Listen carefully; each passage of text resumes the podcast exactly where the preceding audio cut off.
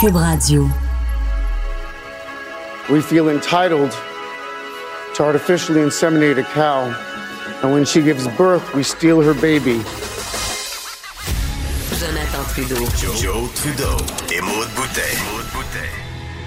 Franchement dit. Cube, Cube Radio. Bon lundi, bon début de semaine. Aujourd'hui, on est le 10 février 2020. Mon nom est Jonathan Trudeau. Bienvenue à Cube Radio. Bienvenue dans Franchement dit. Avec beaucoup de plaisir que je rejoins ma co-animatrice Maude Boutet. Salut Maude. Salut!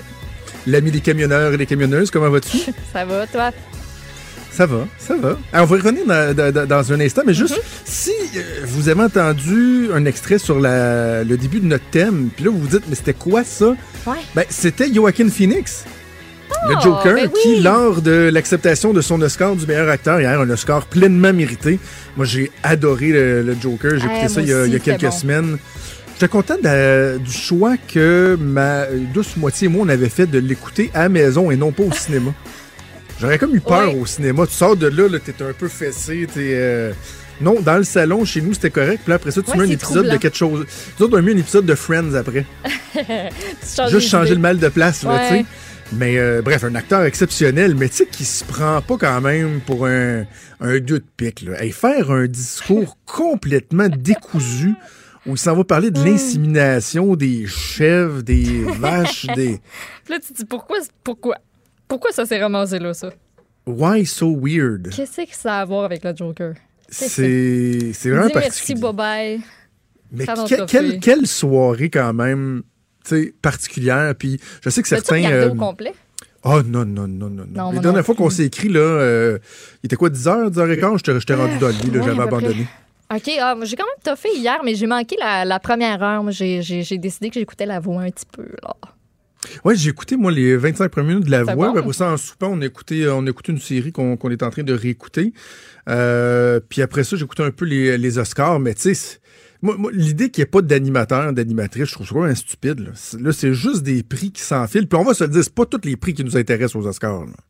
Non, c'est plus les performances, c'est ouais, c'est beaucoup les monologues aussi qui vont être dits. Moi, j'ai trouvé qu'il y a des présentations qui étaient super bonnes, puis qu'il y a des bouts où ça manquait pas un animateur, mais il y a certaines fois où ça aurait pris des transitions. Mettons, juste avant la performance d'Elton John, c'est des gens qui sont comme venus, je sais plus c'était quel prix, mais tu sais, les gens sont venus récupérer leur Oscar, puis là, ils sont en train de quitter, puis là, tu vois, whoop, en arrière de la scène, le- l'espèce de rideau, l'espèce d'écran se lève, puis là, t'as Elton John qui commence. Pas de présentation, rien, c'est comme, ben, c'est là. Ben, tu vois, c'est ça. Moi, Elton. John, je l'ai Ouais, pas ça, vu, mais il y avait. euh, ça m'a un peu euh, gossé. Une des chansons qui était en, en nomination, dont Stéphane nous avait parlé, là, c'est l'actrice qui joue dans, dans This Is Us. Euh, en tout cas, elle, son numéro, c'est un peu comme ça. Ça a commencé, il y a comme une espèce de gros morceau de décor qui se levait, puis elle était comme dans le milieu. là. Puis là, on la découvrait avec. Puis il y a comme eu un blanc de 7-8 secondes. C'est à la limite malaisant. Ouais. Mais, euh, tu sais, c'est le fun d'avoir un animateur, des fois, qui va juste euh, dérider un peu la foule, euh, faire des mises en contexte. Ouais. Tu sais, Ricky Gervais, moi, je l'aurais pris hier. là. Ah, il est, il est bon, lui. Il est là, Je l'affaire. l'aurais pris. je On a pris. ressorti ce matin son, euh, son, espèce, son petit monologue qu'il avait fait là, concernant les remerciements où il disait aux artistes comme faites juste venir ramasser votre prix puis vous êtes qui vous autres pour faire la leçon à tout le monde euh, quand vous travaillez pour les Netflix Apple de ce monde puis que eux autres ben c'est pas les plus clean du monde là, non plus? Ouais. Non, non, c'est ça. Non, mais c'est quand t'entends Joaquin Phoenix faire des leçons. tu sais, as-tu idée de la quantité de, de, de gaz à émission de serre? Ouais, à de effet, gaz, gaz à émis- effet les émissions Ben oui. de gaz à effet de serre oui Hey, tu quand tu dis une phrase, puis tu sais qu'elle est pas correcte, mais tu sais pas pourquoi. c'était juste les mots qui se prononcent Gaz à émission de serre, voyons. ouais ouais Gaz à effet de serre, nos émissions Gaz de gaz à effet de serre. As-tu idée combien euh, ils en font, ces gens-là? Hein, ils ont tous laissé leur gros char ou leur limousine ou leur Lamborghini ou leur McLaren ou leur Ferrari à la porte. Ils sont tous arrivés en jet privé. Ils sont pas arrivés sur des vols commerciaux, là, puis ils ont poulé. on fait-tu du, euh, du, du pooling d'avions? Non, non, ils sont tous arrivés un après l'autre sur un tarmac. Hey, puis ils viennent nous faire la leçon. Tu sais, c'est- je pense que c'est Richard qui soulignait que c'était commandité par Rolex, là, des montes à 10 000 puis après ça, ils nous font la leçon sur euh, vite, vite, vite, faut sauver la planète. Euh, juste à dire un mot, as-tu vu la, la, hum, présentation de Kristen Wiig puis Maya Rudolph? Eh non mais moi Deux tu me femmes. parles de nom c'est tu celle qui chantait?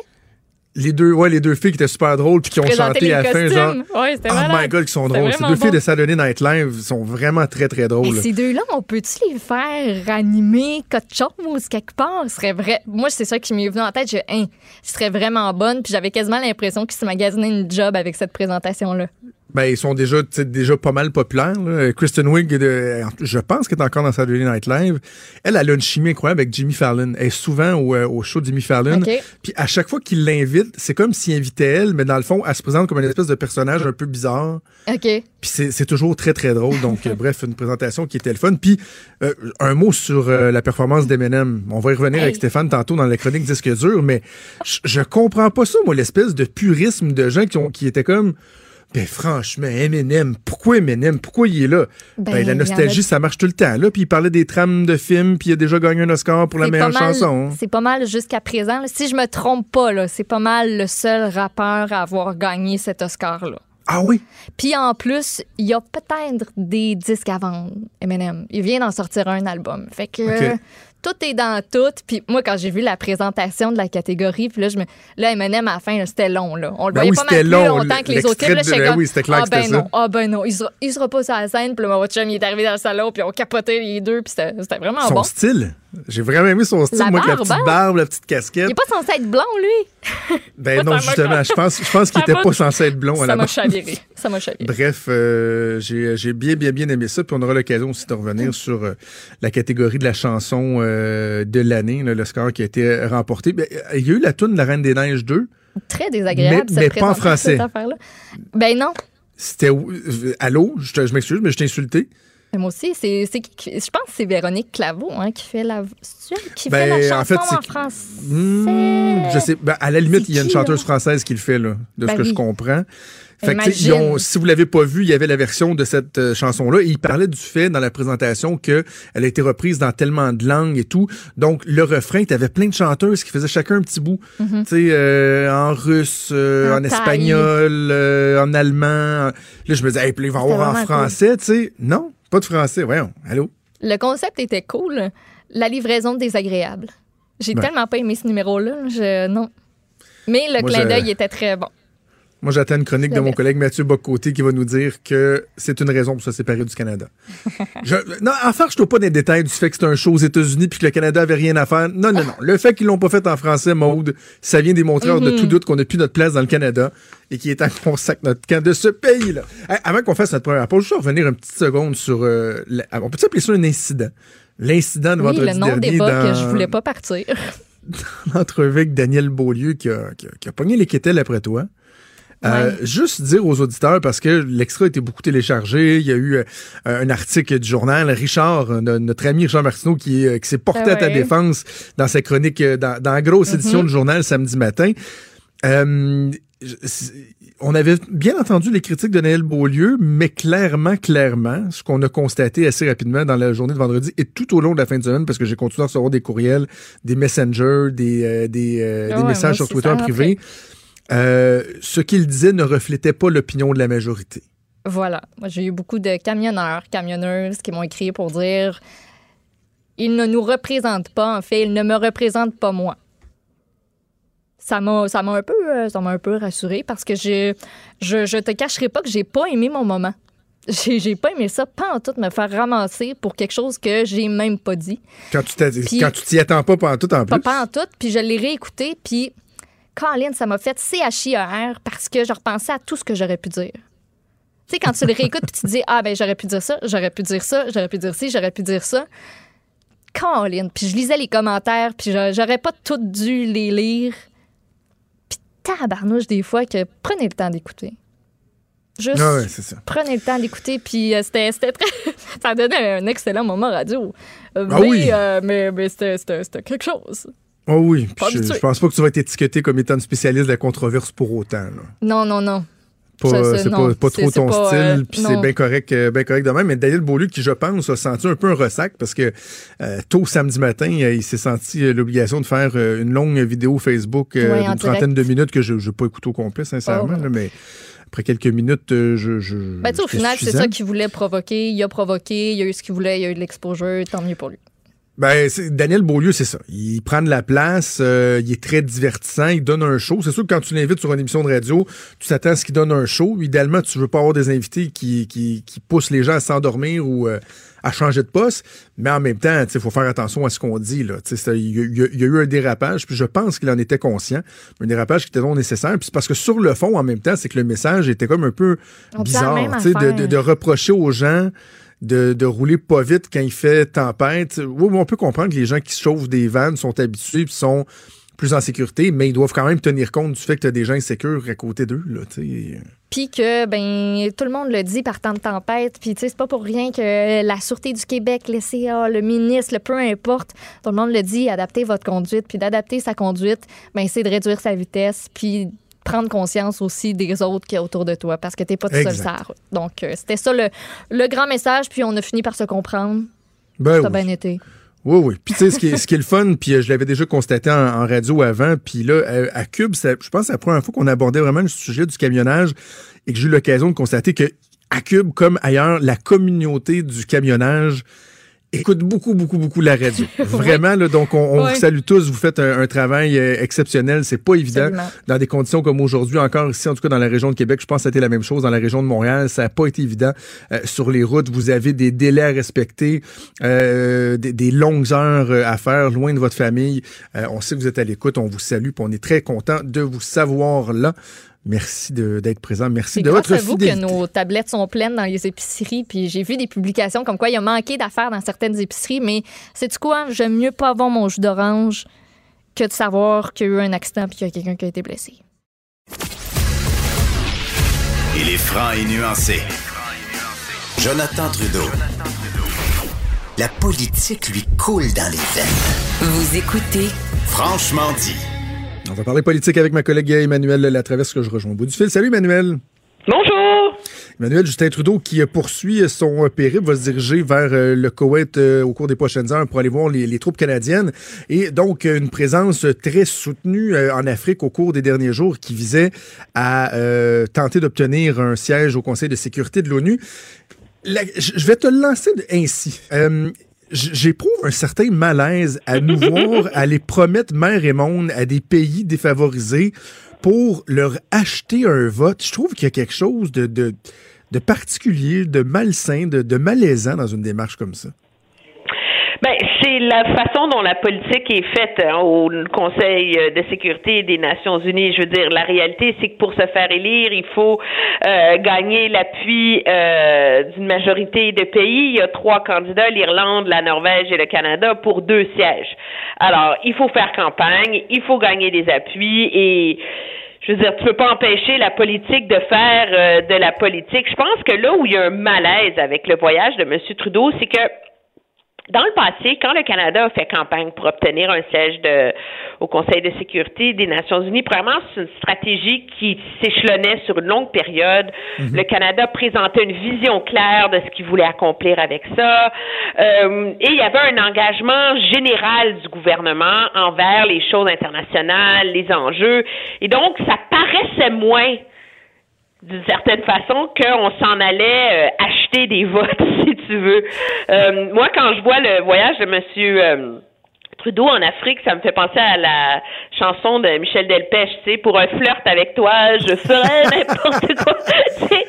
Je veux dire, si si le gouvernement Trudeau s'était vraiment préoccupé de l'Afrique depuis le début de son mandat, d'arriver à quatre mois ou cinq mois du vote au Conseil de sécurité, puis d'aller couronner ces efforts-là par un voyage en Afrique, etc., ça serait pas la même chose. Le problème auquel on est confronté en ce moment, c'est que au-delà de dire Canada is back, au-delà d'arriver à l'ONU en septembre 2016 et dire nous allons euh, vous aider, ben l'ONU, le multilatéralisme, euh, ça n'a pas vraiment fait partie des priorités du gouvernement. Ça ne veut pas dire qu'ils s'en sont pas occupés euh, dans l'ombre, etc.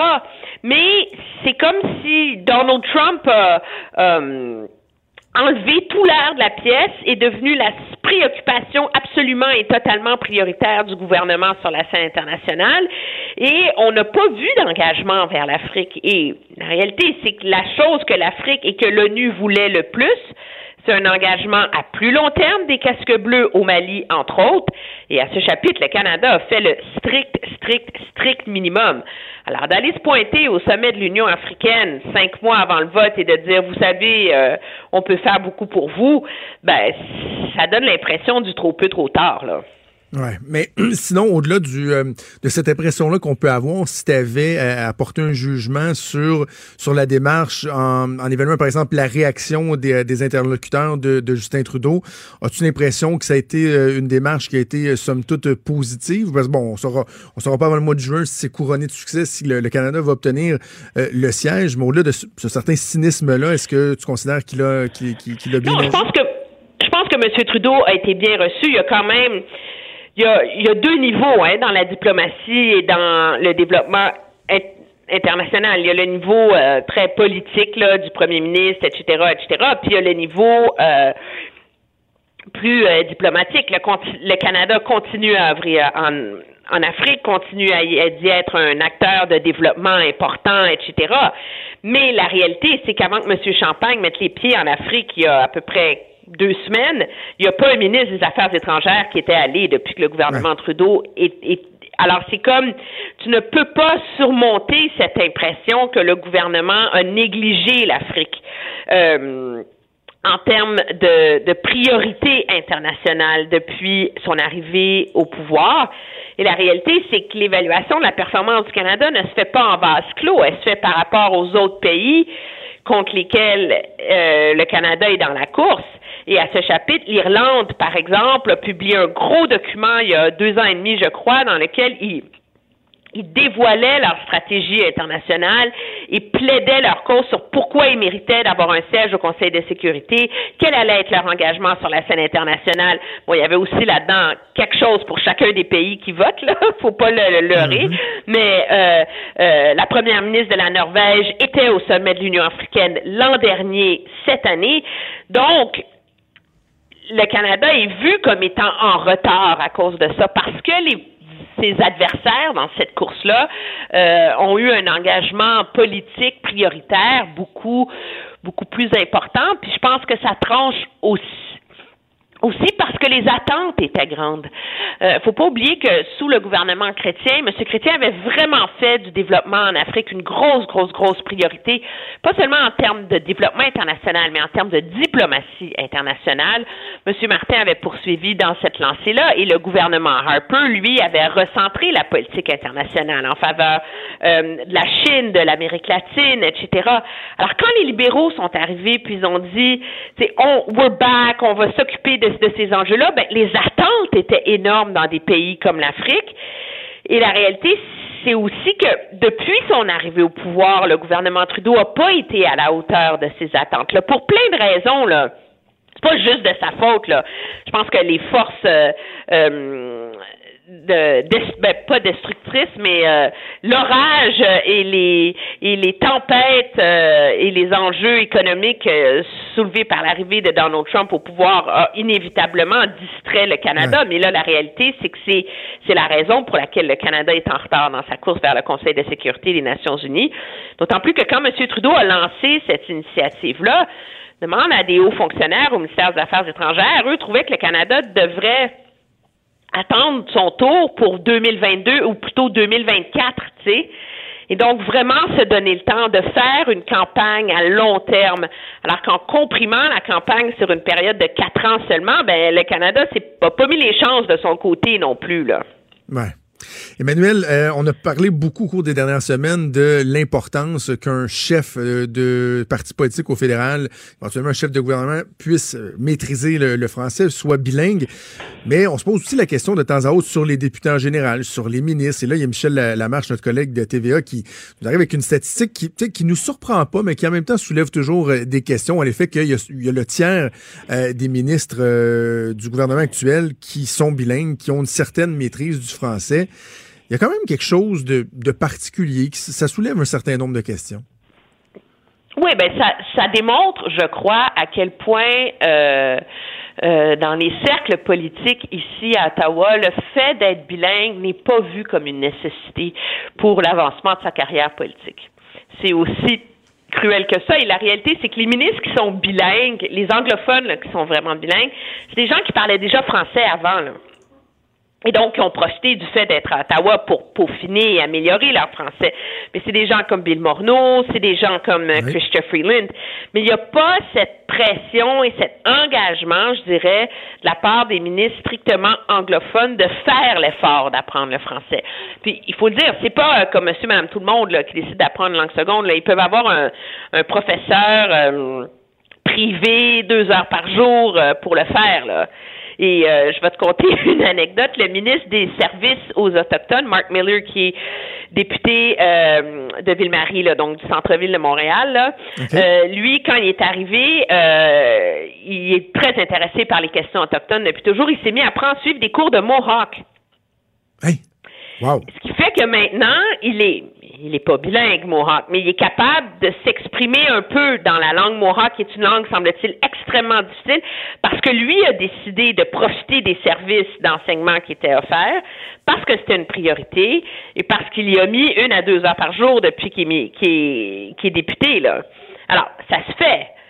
Je veux dire, euh, dans le temps de M. Mulroney, Alan Rock a appris français, euh, John Manley, ont, je veux dire, les ministres faisaient un effort. Et cette pression-là pour faire un effort n'est plus présente dans la culture politique. Et je pense que ça vient, entre autres, du fait qu'on a passé quand même neuf ans avec un gouvernement presque entièrement unilingue anglophone, qui était le gouvernement Harper où finalement, euh, ben ça c'est l'impératif d'apprendre le, le français, c'est complètement dissipé euh, et dilué là.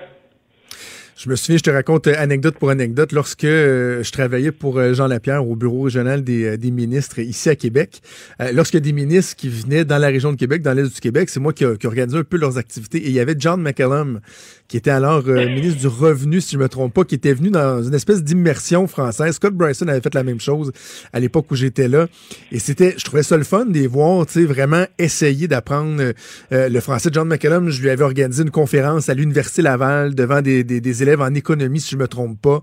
Euh, et je m'étais en allé en, auto avec lui, je me souviens, il fumait comme une, cheminée dans l'auto. Mais M. McCallum, super gentil, il voulait vraiment parler français, il voulait essayer, même chose Scott Bryson. Tu as raison, on dirait que depuis euh, quoi, plus d'une décennie, bon, tu évoques l'époque du gouvernement Harper, cette sensibilité-là, euh, elle, elle, elle, elle a disparu tranquillement. Oui, elle a complètement euh, disparu, puis c'est tellement grave que Michel faisait remarquer dans son reportage que la ministre du Revenu, Diane Leboutier, elle ne parle pas anglais. Elle prend des cours d'anglais très bien, puis maintenant elle est capable de le comprendre au sein de son ministère, mais elle n'est pas assez à l'aise pour parler anglais dans les points de presse. Et quand elle a été nommée, où là, elle parlait pas un mot d'anglais, la presse anglophone, CBC en particulier, s'était indignée du fait qu'il y ait une ministre unilingue francophone au sein du gouvernement fédéral et comment c'était inacceptable parce que cette ministre-là pouvait pas discuter et communiquer avec les Canadiens et etc. Alors, tu vois comme quoi ce serait sais, c'est presque impensable, c'est une anomalie qu'il y ait une ministre qui parle français puis qui parle pas anglais, mais l'inverse euh, est plutôt totalement accepté. Et ce qui est surprenant, c'est qu'il y y a comme ils sont même pas gênés. Ouais. Ils sont même pas. euh, c'est pas une nécessité, c'est pas nécessaire. Il y a la, la fonction publique est bilingue, donc parle anglais et français et non pas dans, dans l'autre sens. Et donc, il y a aucun impératif. Je pense que ça c'est beaucoup accentué par le fait aussi que le cercle rapproché autour de M. Trudeau est strictement anglophone. Je veux dire, euh, Katie Telford, ça parle pas français. Gerald Butt, ça parle un petit peu français. Mais on est loin là, de l'époque comme euh, euh, même sous, sous, Jean, sous Jean Chrétien, il y avait Jean Pelletier qui était autour de lui, qui était son secrétaire, son, son chef de cabinet.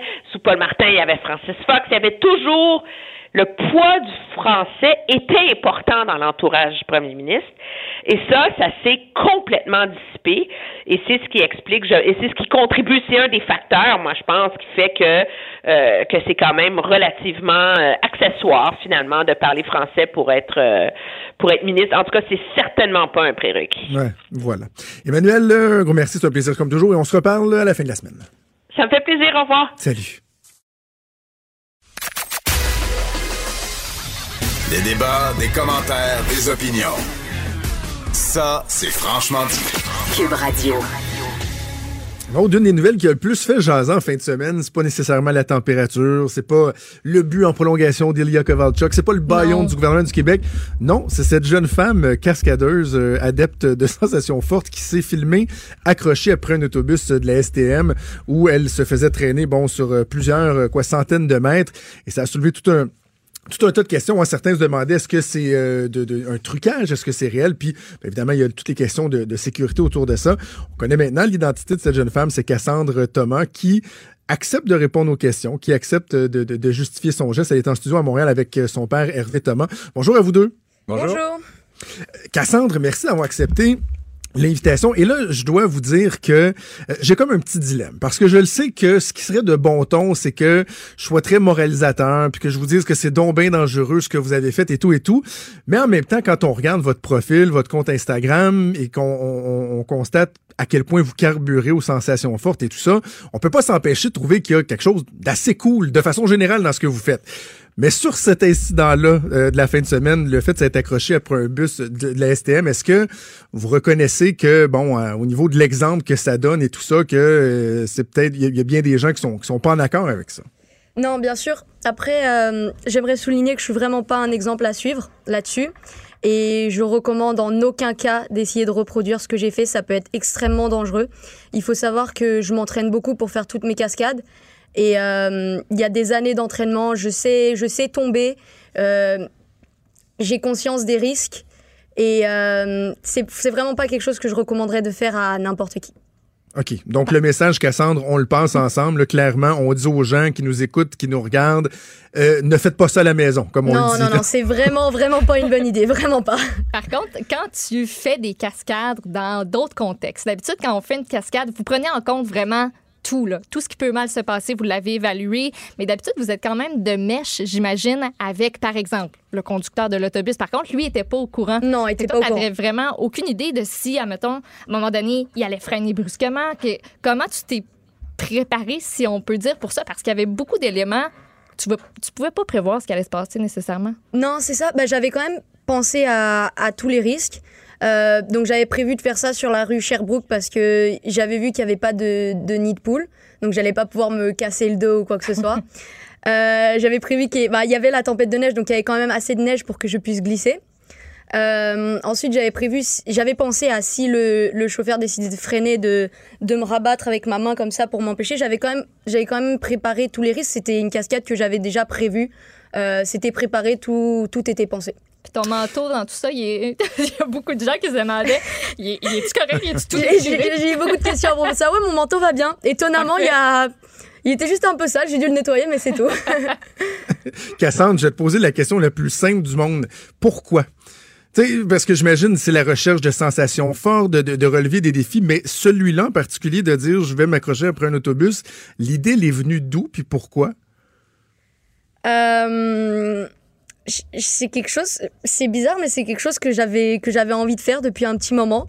Je me suis dit bon, euh, ah, il n'y a pas vraiment d'explication, c'est juste quelque chose que j'avais envie de faire. Je me suis dit qu'avec la tempête de neige, c'était l'occasion. Euh, sûrement le fait que moi je viens de Saint-Martin, je suis pas habituée à tout ça, euh, de voir des gros autobus comme ça, des grandes routes, même la neige. Donc euh, pour moi c'était c'était vraiment l'occasion de le faire, c'était l'endroit pour le faire. J'ai j'ai pris l'occasion. Bon, OK. Alors, Cassandre, à partir du moment où euh, on a fait un peu le côté moral, qu'il fallait plus faire ça et tout ça, je veux m'intéresser quand même à ce que tu fais parce que je trouve ça franchement, euh, franchement fascinant. Tu as 19 ans. Ça fait combien de temps que tu as commencé à faire des, euh, des cascades comme ça, des, des, prouesses, des acrobaties? Est-ce que ça t'a toujours attiré? C'était vraiment depuis toute petite, depuis la naissance. J'ai appris à marcher sur un trampoline et j'ai toujours été attirée par l'adrénaline, les cascades, tout ce qui me donnait des sensations fortes. C'est vraiment ma passion et ma raison de vivre. OK. Le goût du risque versus le des fois l'aspect bon illégal des choses. Là, on a parlé d'autobus, mais des fois ça va être d'aller sur des, des toits d'immeubles, de faire des trucs comme ça. Est-ce que il y a ça aussi qui, qui te qui te qui te guide, qui te motive de faire des trucs qui sont un peu dans la marge ou c'est vraiment de façon générale le goût du risque essentiellement? Après, ouais, ça, beaucoup des choses que je fais peuvent être mal vues. Comme vous dites, c'est il y a beaucoup de choses qui sont illégales, mais c'est vraiment pas le fait que ce soit illégal qui me pousse à les faire. C'est vraiment je suis attirée par les sensations que ça procure. OK. L'inspiration, on la trouve où? Euh, de mon père. Ah oui! Ah euh, oui, pa- papa a pas l'air trop sûr à la Ouais, mais là, fait, on, on va se tourner vers vous, Monsieur Thomas, là, parce qu'on a vu, puis vous, vous, vous allez nous le dire euh, assurément, mais bon, j'ai lu dans, dans, dans des entretiens que vous aviez au cours du week-end que, euh, assurément, ça vous inquiète, vous aimez pas euh, votre fille voir euh, se, se mettre en danger comme ça, mais là, elle dit que c'est vous un peu l'inspiration, là.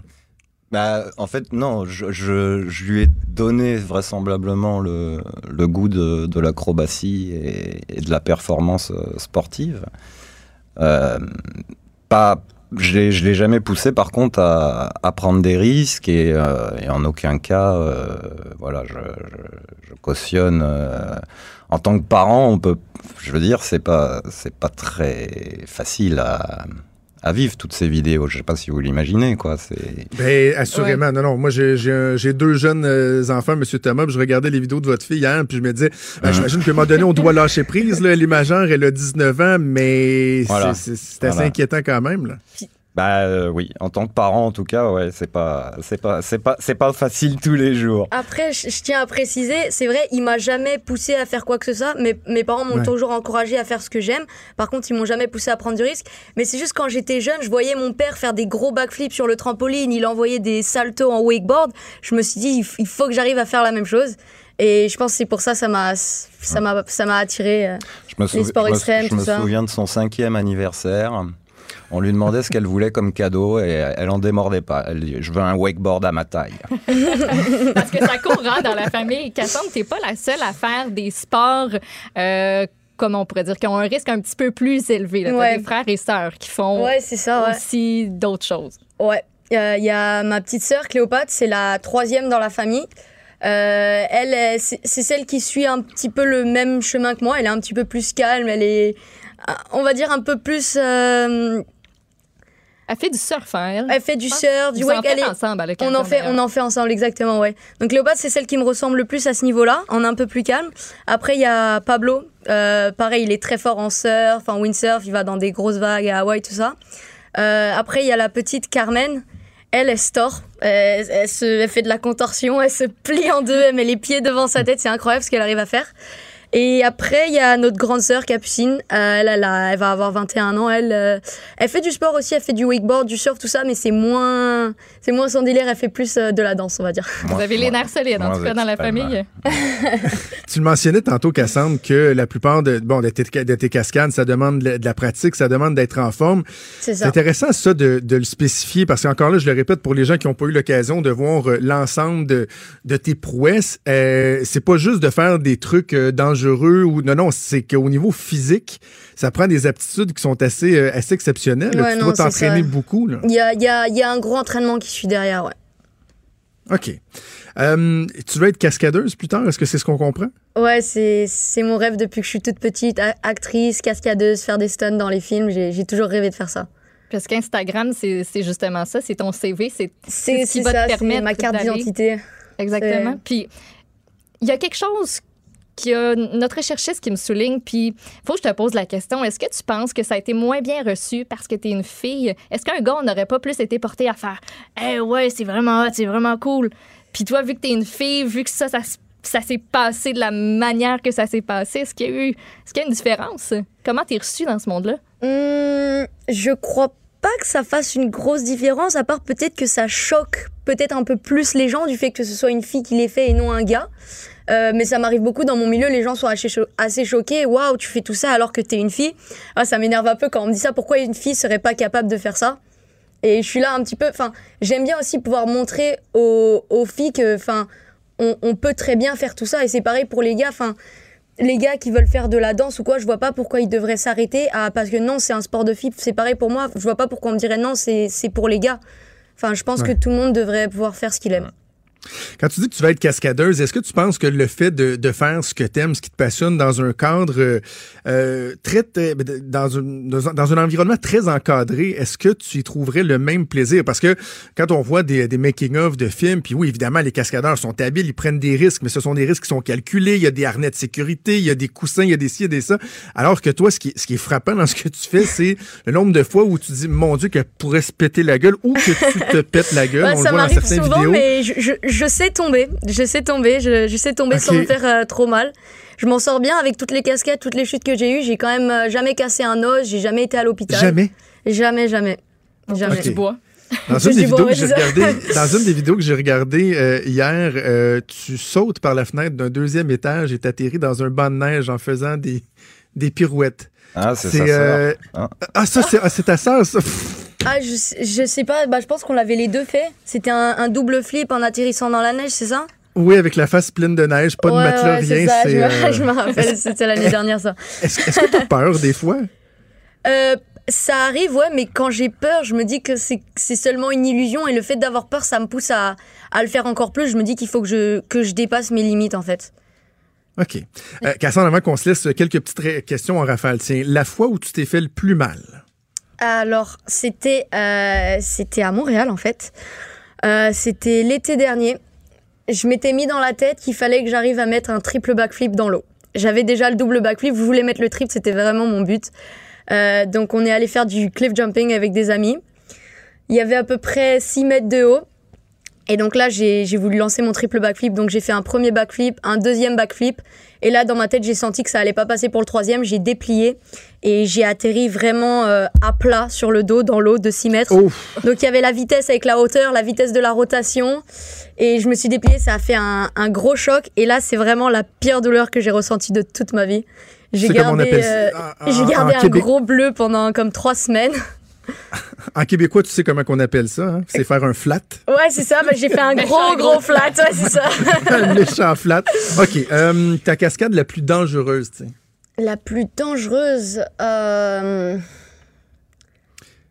La photo que j'ai vue de toi déguisé en Spider-Man où tu tiens à une main sur la corniche d'un d'un Ouais, édifice, oh, est-ce ça, que est-ce que il y a vraiment rien qui te retenait? Ça non plus, je Allez. conseille vraiment pas de le faire. Comme j'ai dit, je m'entraîne beaucoup pour tout ce genre de trucs. Mais oui, cette photo est bien vraie. Et non, il y avait rien qui me retenait. C'est, c'est moi-même. Mais quand je fais quelque chose, c'est parce que je sais que je suis capable de le faire. Je connais mes limites. Et si je le fais, c'est voilà, c'est que je sais que j'en suis capable.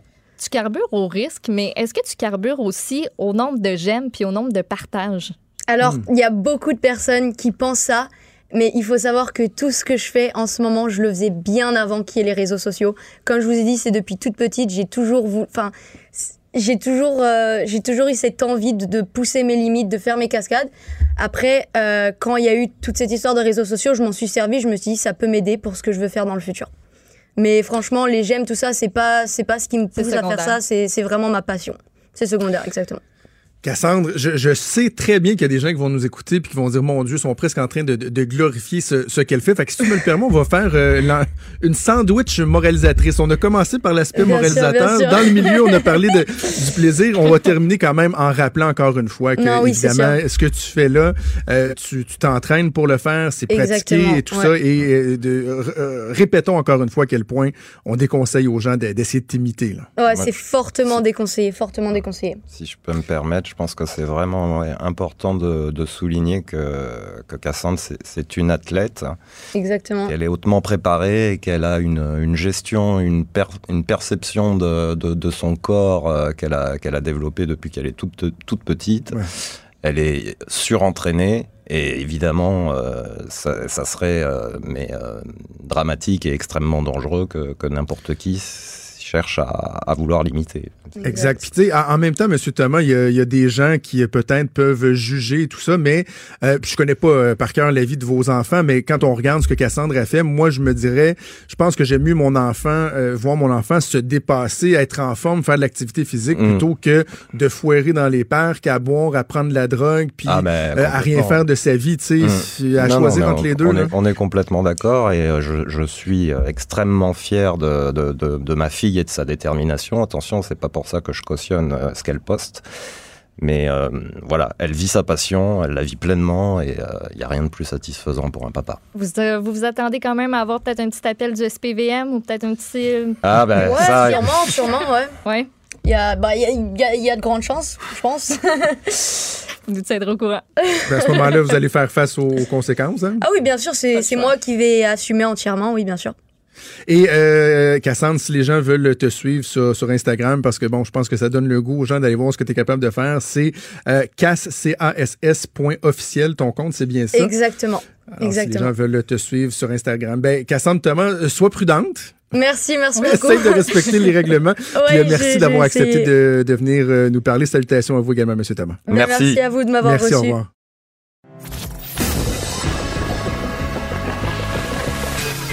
Franchement dit. Appelez ou textez au 187 Cube Radio 1877 827 2346. On va parler d'économie avec le chroniqueur économique au Journal de Québec et Journal de Montréal, Jean-Denis Garon. Salut Jean-Denis. Salut, ça va? Ça va très bien, très bien. Euh, dans ta chronique ce matin, tu parles de nos impôts qui servent à subventionner ou à soutenir des entreprises privées. Je trouve qu'il y a là un filon bien, bien, bien intéressant parce que le, le, le, le, le, conservateur économique en moi a toujours tendance à être un peu frileux à voir le gouvernement euh, mettre sur le respirateur artificiel des entreprises ou être la raison d'être de ces entreprises-là.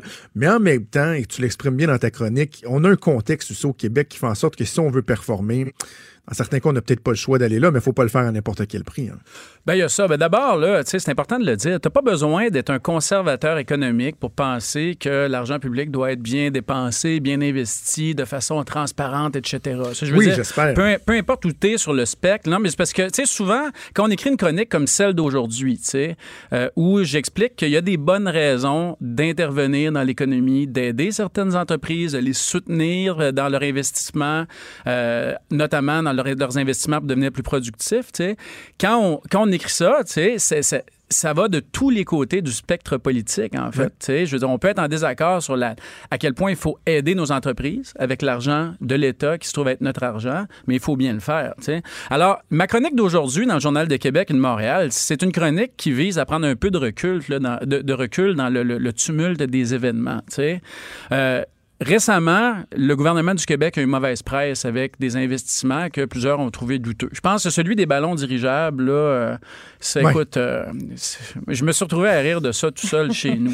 Oh, on l'a tout fait, je pense. Bon, il y a ça. Mais il y a Bombardier aussi, hein, quand le gouvernement a pris des parts dans une société en commandite. Donc, il a investi dans le morceau le plus gangréné de Bombardier. Puis le ministre nous dit il va falloir qu'on trouve où est-ce qui est allé l'argent. là, nous autres, on est là, puis les impôts arrivent, là. Euh, puis on est en train de se demander. euh, Ouais, mais nous autres, on paye des impôts, puis où l'argent chez Bombardier, etc. Donc, il y, a- plusieurs circonstances comme ça. Et moi, ce que j'écris dans la chronique, c'est qu'il y en a des bonnes raisons d'aider nos entreprises. Puis, euh, je les énumère. Puis, la première, c'est d'abord que euh, les questions des régions. Au Québec, on a un territoire immense. Les gens, on, on vit beaucoup à Québec et à Montréal, mais les gens oublient qu'on a un territoire immense et que c'est pas toujours attrayant pour les entreprises d'aller investir, euh, disons, dans les régions éloignées. Ça coûte cher en coût de transport. Il faut souvent amener de la main-d'œuvre, former de la main-d'œuvre, etc. Et là, les gens, ils, peuvent, ils pourraient bien dire euh, oui, mais les gens ont juste à sacrer leur camp et aller à Montréal. Mais c'est pas si simple que ça.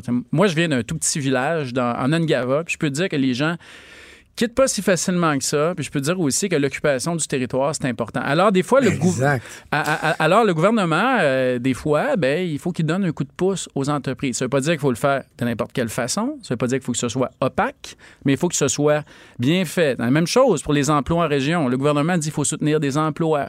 Bon, ben, ça peut être un des objectifs. Mais encore une fois, il faut être transparent.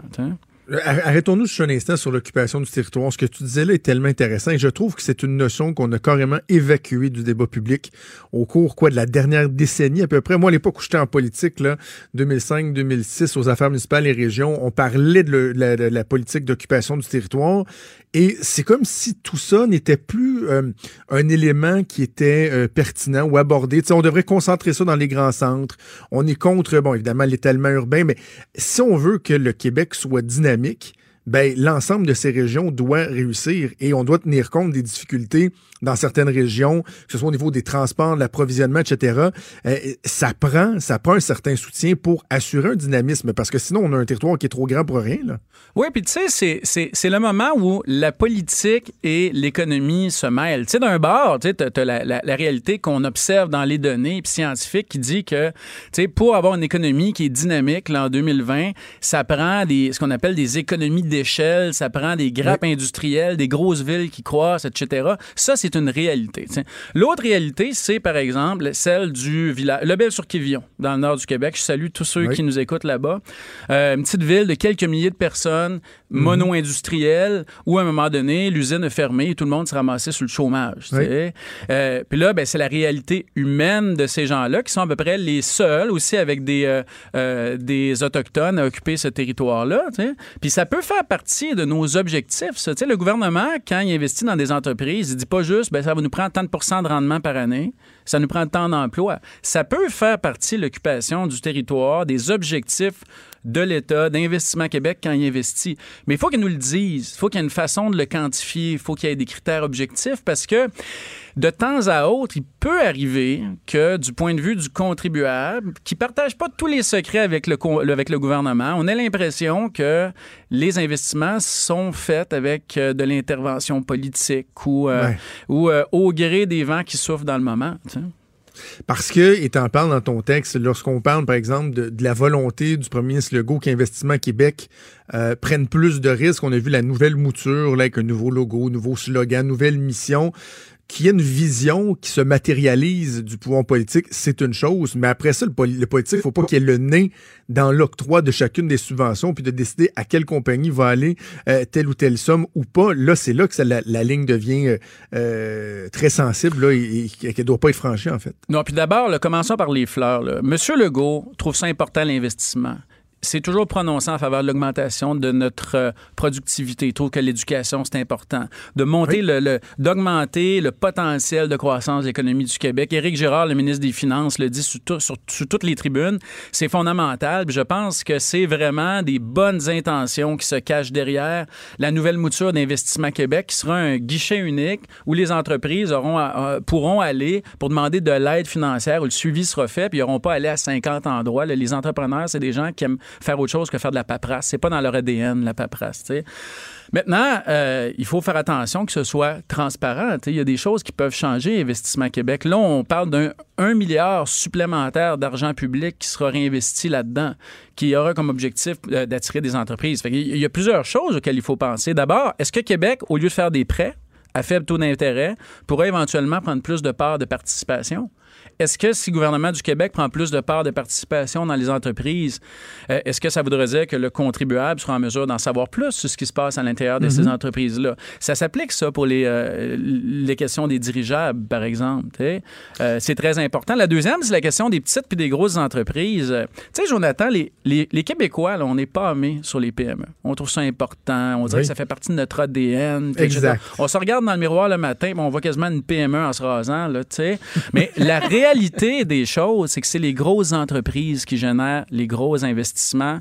Que pour un bombardier qu'on crée, on est capable on est capable d'inviter 3, 4 puis 5 Google à venir investir. Puis quand ils le font ici, on est content.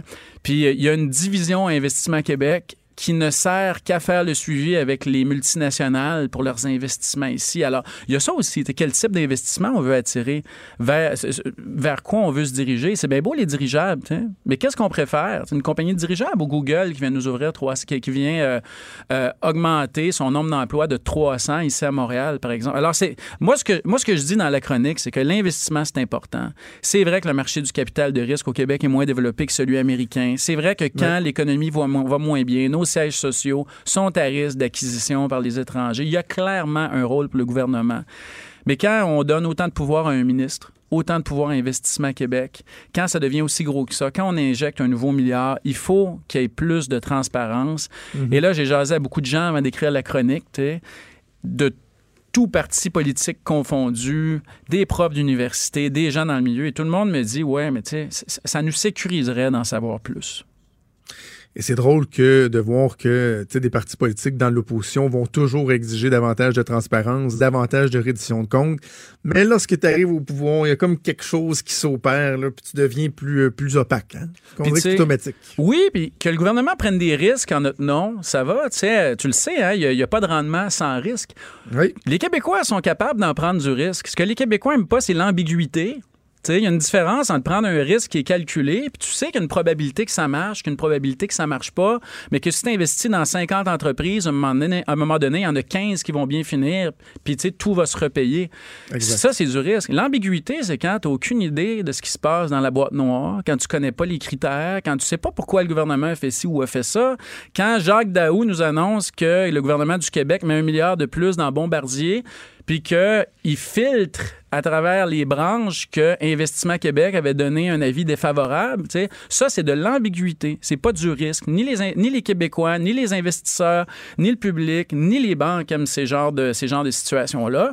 Puis il faut qu'on évite d'être mis dans ces types de situations-là. Je pense que la question des ballons dirigeables, je reviens encore, ben, c'est un exemple de situation ambiguë. On nous dit pas, ça va peut-être marcher, ça va pas marcher, voici le calcul de risque. hein. Le, le contribuable se demande, qu'est-ce qui est arrivé? Ouais, c'est Hein? ça. C'est c'est pas ça, prendre des risques. OK, bon, on va suivre donc euh, avec sa, sa nouvelle émission euh, comment Investissement Québec va, va se gouverner, puis si on aura droit à davantage de transparence et de clarté dans les choix qui sont faits par, euh, par le gouvernement. On en reparlera. Excellent, on continue à te lire dans le journal, puis on se reparle la semaine prochaine. Merci Salut. Jean-Denis. Salut. Franchement dit. Jonathan Trudeau. Et Maude Boutet. Appelez ou textez au 187 Cube Radio 1877 827 2346. Cube Radio. On va faire le tour de l'actualité avec Maude. Peut-être commencer, Maude, par euh, ce deuxième avion qui euh, doit rapporter des Canadiens euh, qui étaient pris en Chine, qui devrait atterrir quoi dans les prochaines heures? Oui, qui devrait atterrir aujourd'hui. On dit que l'appareil va être complètement plein. Le décollage qui est prévu pour demain et tout comme les autres Canadiens qui sont arrivés la semaine dernière, ils vont être transportés à la base militaire de Trenton en Ontario en quarantaine pour 14 jours. Bilan 910 morts, euh, près de 4, euh, 40 000 cas. Et euh, aujourd'hui, c'était retour au travail en Chine parce qu'il y avait des millions de Chinois qui euh, n'étaient toujours pas rentrés au travail. On avait prolongé le congé du Nouvel An lunaire exceptionnellement. Donc, c'est aujourd'hui euh, que ça se passe, tout ça. OK. Euh, sinon, euh, je, euh, je suis tellement content qu'on parle de mon hometown. Laval, c'est mon home- Moi, C'est mon Laval! vieux hometown depuis presque Oui. un an. Toi, tu es une Euh, fière résidente actuelle de Laval. Et là. Tu sais, je trouvais, oui, hein, un peu plus, tu te mettais à tout, tout, tout freestyler. Euh, Laval qui est de retour dans l'actualité, mais euh, fidèle à son habitude, pas nécessairement pour, euh, en fait, pas tout pour les bonnes raisons. Non, pas tant. Écoute, la police is back in Laval, à l'hôtel de ville. Selon ce qu'a découvert notre bureau d'enquête, en fait, au journal, ça survient trois ans après l'emprisonnement de l'ex-maire Gilles Vaillancourt. Ce qui se passe, c'est que l'ancien président du comité exécutif, David de Cotis, euh, j'espère que je le prononce bien, serait intervenu au sujet du développement d'un secteur résidentiel où il possède des terrains. C'est ce qu'a découvert le bureau d'enquête. Euh, L'UPAC et la police de Laval ont même ouvert une enquête conjointe sur le dossier. Et ce qui est au cœur de cette affaire-là, c'est un boisé du quartier Hauteuil où il y a deux élus du même parti, dont M. de Cotis, qui possèdent des terrains. Au cours des dernières semaines, le bureau d'enquête a mis la main sur plusieurs courriels, des documents internes de la ville qui montrent des interventions euh, de cet homme-là par rapport aux qui sont en jeu. M. de Cotis fait l'objet aussi d'une enquête de la Commission municipale du Québec. Et il y a deux autres conseillers municipaux qui sont un petit peu dans le trouble, qui sont ciblés par Ah la commission. Paolo Galati et Isabella Tassoni. Ils ont omis de déclarer des intérêts dans des terrains ou des entreprises à la ville de Laval, ce qui contrevient à leur code d'éthique. Madame Tassoni aurait notamment tardé à faire part de terrains qu'elle possède dans le même secteur que Monsieur de Cotis. Le père de Madame Tassoni est un promoteur et cherche à y faire du développement immobilier. Quin, quin, quin. Monsieur Galati, lui, n'a jamais déclaré ses intérêts dans une entreprise d'investissement immobilier. Et jouant au téléphone, lui a dit qu'il avait oublié. C'est un simple oubli. Mais ces conseillers-là ont tous été formés au cours des dernières années sur leurs euh, obligations et les conflits d'intérêts lors d'un cours obligatoire de deux heures sur l'éthique Oh. et la déontologie en matière municipale. Fait que le petit oubli, puis là, oh, on m'en rappelait pas, elle savait pas. Ça marche comme Mais non, pas mais ça vraiment. marche pas. Ça marche pas. Puis tu sais, comment tu peux être euh, assez.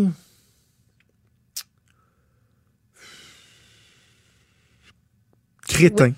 Excuse-moi, c'est le mot qui sort. Correct. Tu peux être assez crétin pour nous faire à croire que tu es dans une séance du conseil municipal et là, il y a des, euh, des décisions qui sont prises par rapport à des secteurs où tu as des terrains. Et mettons que tu donnes le bénéfice du doute que la personne a- avait oublié de déclarer, que là, tu n'as pas le réflexe de dire Whoop, hey, whoop, hey, Je me retire des J'ai une voix de. hey, hey, Ouais. Gang, j'avais oublié de vous le dire, là. J'ai acheté une coupe de terrain dans ce coin-là. Je suis peut-être un peu en conflit d'intérêt. Euh, Est-ce qu'on pourrait euh, noter, s'il vous plaît, au procès verbal que je me retire et que je ne dis pas mot et que je suis pas consulté? Ouais. Euh, Ah, j'avais oublié. Hey, bullshit. Bullshit. Il me semble en plus, quand t'es conseiller municipal à Laval, s'il y a Tu bien une ville. affaires tu marches là. Hein, une ville qui a été éclaboussée par des histoires de corruption. D'un, tu veux pas que ça arrive. De deux, il me semble que tu devrais te douter que ça se peut que tu sois euh, un peu plus euh, scruté à la loupe que dans d'autres endroits. On devrait être partout, on devrait être attentif partout à ce qui se passe, mais à Laval, avec les, antécédents, c'est normal qu'on le soit euh, davantage. Donc, en tout cas, un excellent travail euh, du bureau d'enquête et on va voir euh, ce qui va se passer dans cette histoire-là pour, pour la suite.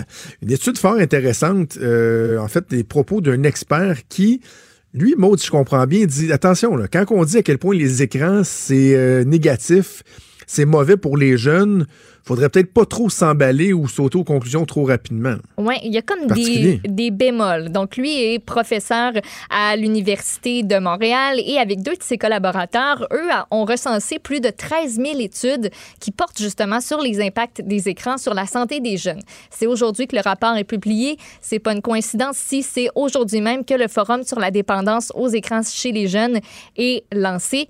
Euh, je vais revenir euh, à la fin, mais la principale lacune là-dedans. Lui, il dit, c'est presque, il est presque jamais question de ce qui est fait à l'écran par les jeunes. Mais selon lui, c'est une variable centrale. Fait un enfant qui joue à Fortnite ou à Candy Crush, ben lui il dit c'est pas la même chose qu'un enfant qui est sur sa tablette en train de lire un livre. Il y a Ben des oui. nuances. Et il dit la seule chose qu'on sait avec certitude, c'est que les ados passent à peu près 9 heures par jour devant les écrans. Il dit c'est beaucoup. Il y a un problème, mais au lieu de trouver des solutions n'importe comment, il faut réfléchir collectivement. Et selon lui, les conclusions qui sont souvent néfastes de l'utilisation des écrans chez les jeunes sur leur santé mentale et physique, ça repose sur un lien de corrélation plutôt qu'un lien de cause à effet. Il dit c'est pas parce qu'on donne un téléphone à un enfant qui va se mettre à grossir, qui va avoir des troubles du sommeil, des troubles psychologiques. Il dit c'est pas mal plus complexe que ça. Il faut trouver des compromis qui sont viables aussi parce que dire à un jeune, Hey, toi, tu passes 9 heures sur ton téléphone ou sur ta tablette, Hmm, tu devrais en passer 30 et on coupe ça comme ça. Ça peut pas nécessairement marcher selon lui. Et aujourd'hui, donc, je voulais mentionner un petit peu plus tôt, c'est le forum sur la dépendance aux écrans chez les jeunes euh, qui prend place. C'est une première journée. Il va y en avoir une deuxième journée de consultation le 20 mars prochain. Il y a plusieurs experts qui sont réunis, à peu près 63 si je me trompe pas. Euh, il y a Lionel Carman qui a déjà fait savoir que la journée d'aujourd'hui, en fait, va servir à définir la cyberdépendance. OK. Euh, petite nouvelle de, de dernière heure. C'est quand même, je trouve ça bien intéressant. Tu m'as dit ça pendant la pause parce que les Alouettes de Montréal et leur nouveau président, Mario Cecchini, qui est mon ancien boss à la radio, Mario Cecchini. Une des, euh, oui, une des, euh, chez RNC Media. Une des premières décisions euh, qu'il a prises dans les derniers jours, ça a été de mettre la hache. Oui. de- mais ça dit de même, c'est bizarre. Non, c'est bizarre. Non, on met pas la hache de-. D'éliminer les, le, le, le- ben, De retrancher. couper, mettre la hache. D'arrêter les cheerleaders. On n'avait plus de cheerleading. Les malheurs de claque, c'était fini et ça a fait Ouais. beaucoup, beaucoup réagir, notamment toutes les associations de cheerleading, tu sais, qui en font, c'est des compétitions, c'est Ben du oui. sport euh, extrême, ça prend de la discipline, Mhm. des aptitudes, Puis etc. D'ailleurs, tu nous as fait une chronique. Ah oui, tu nous avais fait une chronique Ouais. là-dessus. Il y a eu un ressac important et là, quoi, est-ce qu'on vient d'annoncer un recul? Qu'est-ce qu'on a annoncé? Ben, écoute, la semaine dernière, il y avait des raisons financières qui étaient évoquées. Mais là, pouf! Je sais pas ce qu'on va faire avec l'argent, mais euh, écoute, les Alouettes disent que les partisans nous ont parlé, les abonnés se sont manifestés et ils nous ont, d'une façon constructive et respectueuse, en vaste majorité, demandé de revoir notre décision. Ils ont surtout démontré leur attachement profond à notre équipe de cheerleaders et aux Alouettes. Donc nous avons écouté, nous avons lu les nombreux messages. Avoir des cheerleaders! Oh! A-L-O-U-T-T-E-S Alouettes! Sont C'est de que ce soit toi qui, qui soit plein d'enthousiasme de même, parce que si c'était moi, je me ferais comme accusé de d'être comme, ben voyons, c'est quoi une cheerleader? C'était, hein? Hein? Hey, moi, je suis contente. Hey, non, Ben pour vrai, les, les filles et les gars qui étaient dans l'équipe, là, je sais pas si tu écouté des entrevues, mais ils étaient dévastés. Là. Ils peuvent-tu les payer un peu plus aussi, peut-être? Ben écoute, si on les, a les- coupés pour des raisons financières, ça m'étonnerait qu'on augmente Ouais, en plus le montant qui leur est réservé. Mais au moins, Il en parlait la semaine dernière, là, Même dans la NFL, c'est des montants ridicules. Ils sont payés des Ah montants ouais. ridicules. Alors, euh, bref, euh, quand même, c'est bon. Soulignons euh, l'ouverture d'esprit des dirigeants des Alouettes. On va finir en parlant du déneigement parce que il y avait des opérations de déneigement qui étaient prévues, mais la neige des dernières heures vient compliquer le tout. Ben oui, c'est parce que c'est pas mal plus important que ce qui avait été prévu de ce qu'on comprend. En tout cas, du côté de Montréal, la ville commençait à peine à charger la neige de la dernière tempête, mais là, on met un peu sur pause notre opération de chargement. Parce que là, ben, faut tasser tout ce qui est tombé. Donc, on va débarrasser certaines rues plus importantes euh, en premier du euh, nombre de centimètres là, qui, est tombé, euh, qui est tombé ce matin. Donc, on devait terminer l'opération de chargement aux alentours de vendredi, mais ça va être repoussé. Ça va être repoussé à la fin de semaine, début de la semaine prochaine. Je, y a je me suis promenée ce matin dans le centre-ville.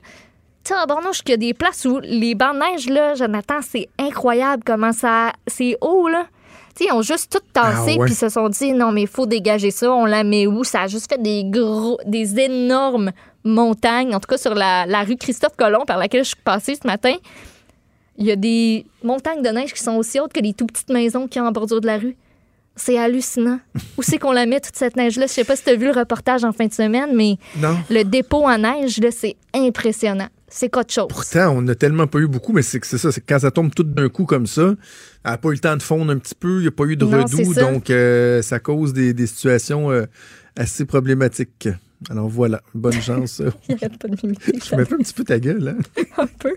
J'essaie de rester Non, mais mais. Non, non, mais t'es Ah, tu t'enroules dans ton fil, la main, euh, tu fais la prise de Laurent c'est de la, main dans le la front. concentration, j'enroule le long fil qui. Les gens ne voient pas, fil, mais c'est très divertissant. Oui, c'est parce que le fil, il est comme tout plein de motons, là, ça m'énerve. Un fil de micro, voilà. Oui, euh, de, non, de- d'écouteurs. Des, des, des écouteurs, oui, c'est ce que Ouais. je dis. OK, merci, Maud. Bye. Bouge pas, on revient. Vous écoutez Franchement dit.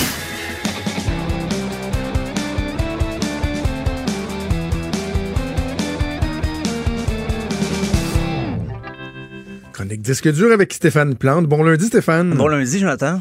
Est-ce que tu t'es couché tard hier avec la soirée des Oscars? Euh, je me suis- oui, je me suis couché tard, mais pas tant à cause des Oscars. Je, je t'avouerai, là, j'ai suivi ça plus par les médias sociaux.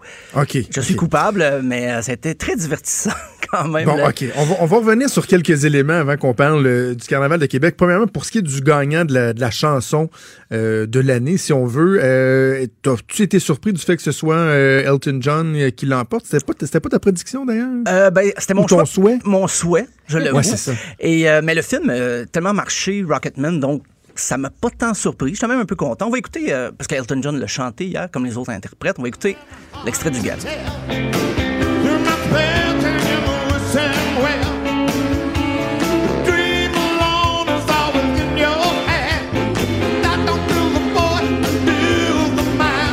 Décor était le fun aussi, avec les, euh, Oui. les, euh, les lunettes étoiles. là. Géant. C'était vraiment comme dans le film, comme l'ambiance de la fin du film. Ouais. Euh, je suis surpris, Jonathan, je pensais que tu avais plus d'influence que ça. Le- la chanson de La Reine des Neiges n'a pas remporté. Into the Unknown. euh, Non, mais parlons-en. Parlons-en, par exemple, parce que euh, il y a eu un numéro qui a été fait, puis bon, euh, je regardais sur des sites en France, tout le monde a noté que dans le numéro où on avait des chanteuses de tous les pays qui venaient interpréter un petit bout de la chanson dans leur langue à eux, on a évacué le français. Ah oui. No pas de French, français. thank you, C'était plate. Ouais, puis il y, a- il y a 46 versions, je pense, de cette chanson-là. Pour vrai, c'est pas un Ouais. chiffre que je donne pour exagérer. C'est vraiment. Donc, j'imagine qu'ils ont, ils ont fait un tri. là. C'est, c'est, c'est triste parce qu'elle a marché en français aussi, la, la chanson. Je m'excuse, à chaque fois que j'en parle, Jonathan, t'as l'air d'avoir une telle hargne sur cette chanson-là. Hey, j'ai- Ah, non, non, j'ai j'ai détesté ce numéro-là. J'ai, j'ai- oh, je me suis fait violence. Là. je l'ai manqué. En plus, je me suis dit, pourquoi tout le monde en parle? Pourquoi tout le monde dit euh, Véronique Claveau, elle devrait être là? Puis pourquoi? J'étais allée l'écouter. Uh, yeah. Mais- Non, mais pour les, pour les gens qui aimaient ça, j'imagine que c'était c'était agréable. Mais, Ben oui. euh, C'était mais pas mon oui, numéro je- préféré. Je trouve que mais- franchement, il y avait un manque de sensibilité de ne pas avoir mis le français. C'est pas comme si la Reine des Neiges marchait pas. euh, tempête euh, en France, euh, au Québec, alors qu'ils mettent tout- tout- tout- toutes les autres langues. En tout cas, bref. Petit commentaire éditorial. Euh, sinon, je veux t'entendre aussi sur la performance d'Eminem. Je comprends pas qu'il y a des gens. Tu sais, c'est divisé. Moi, je fais partie de ceux qui disaient Waouh, c'est donc bien le fun de voir Eminem, de Ouais. revenir avec un vieux succès, etc. Puis là, il y a des gens qui disent mais pourquoi, mais, mais pourquoi, tu sais, la nostalgie, ça marche, pourquoi ça marcherait pas aux Oscars? Moi, j'ai- moi, j'ai aimé ça. Ben, j'ai- compris le fond de l'histoire un peu en cherchant. C'est qu'en 2003, il avait remporté avec la même chanson, euh, la meilleure chanson originale avec euh, Eight Mile. Ouais. Et il n'était pas allé Il- parce qu'il était sûr de pas gagner. il pour il- s'était couché. il s'était couché tôt, exceptionnellement, j'imagine, ce soir-là, parce qu'il croyait pas que le gala télévisé récompensait les, les interprètes, les artistes. Il pensait que c'était juste pour les acteurs. Il n'était pas allé. Euh, il y a eu un petit malaise entre euh, justement l'organisation des Oscars et le rapper. Quand Barbara Streisand avait remis son prix, on sentait qu'il y avait une lourdeur là, quand même. Donc, il s'est repris et ça a été gardé secret vraiment par tout le monde. Il y avait une petite, petite équipe qui savait qu'il allait se produire. Donc, même des, employés qui étaient affairés, des gens de la régie, très peu de, gens savaient qu'il allait performer euh, hier soir. Donc, pour ça ça a surpris autant. On va écouter d'ailleurs un extrait. Il s'est donné, Eminem.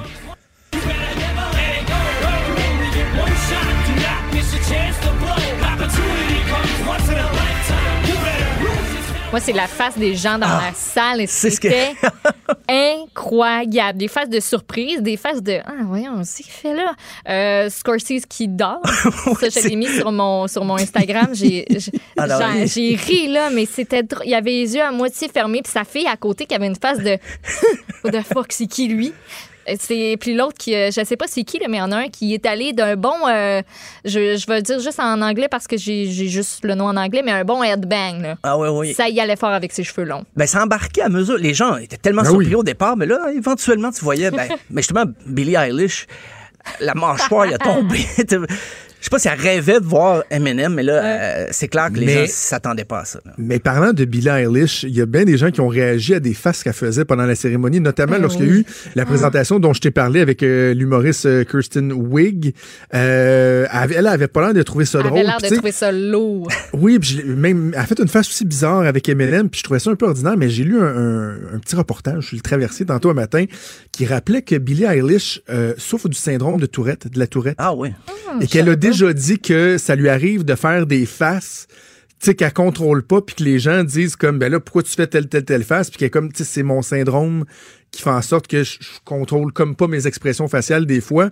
Donc, au-delà d'avoir euh, d'avoir paru euh, ennuyé ou euh, c'était ce serait peut-être ça qui explique euh, Ah. l'abus de face euh, très expressive de Billie Eilish. T'es rendu notre expert Cube Radio de Billie Eilish. Ouais, c'est Vraiment. fou, hein? Ouais, c'est... Oui, oui. Je connais des enfants Je suis que le Mike Gauthier du Billie Eilish. que j'aurais jamais su dans ma vie. Mais euh, ben justement, hier, elle chantait euh, en hommage aux gens Excellent. disparus. Et Maud me racontait avant de, juste avant la chronique que les, les- les fans de Luke Perry étaient fâchés. Parce Ben oui, ils sont pas contents parce que Luke Perry, euh, il est décédé, il est décédé attends un petit peu en mars à l'âge de 52 ans, euh, victime d'un accident vasculaire cérébral. Puis il était pas dans l'hommage en mémoire des Oscars. Il y a eu Luke, Bra- euh, Luke Bryan, pas en tout, Kobe Bryant, euh, qui lui est, décédé dans, est décédé dans un accident d'hélicoptère. Puis on l'a mis là parce qu'entre autres, il a remporté l'Oscar du meilleur court-métrage d'animation en 2018 pour son film autobiographique mais pas de Luke Perry, ce qui a le plus choqué parce que son dernier rôle, ça avait été dans Once Upon a Time in Hollywood. C'est un film qui a décroché beaucoup de nominations.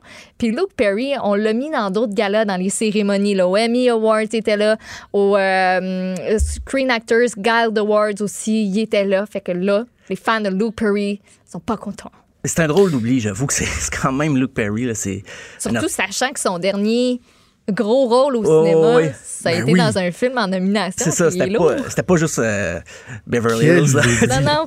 Et j'imagine qu'ils vont s'excuser. En tout cas, si c'est pas déjà fait, j'imagine euh, que, Sûrement, ils vont en que communiquer ça va venir. Quelle bourde. Alors peut- voilà pour, pour les Oscars, mais on va parler un peu du Carnaval de Québec. Ben oui, ben oui, c'est... C'est ça, c'est- parce que le carnaval bat son plein depuis vendredi, Ben- même si euh, le début, ça n'a pas été invité, euh, évident au niveau de la température, mais beaucoup, beaucoup de shows intéressants à venir dans, dans le carnaval de Québec. Oui, quand même. Je sais pas si t'as servi des drinks encore. Cette année, C'est demain. C'est demain, que c'est je fais demain. Mon, mon Ah. concours de drink, c'est Hey, demain. stressé? je pourrais pas être Oui, là. je me suis pratiqué en fin de semaine.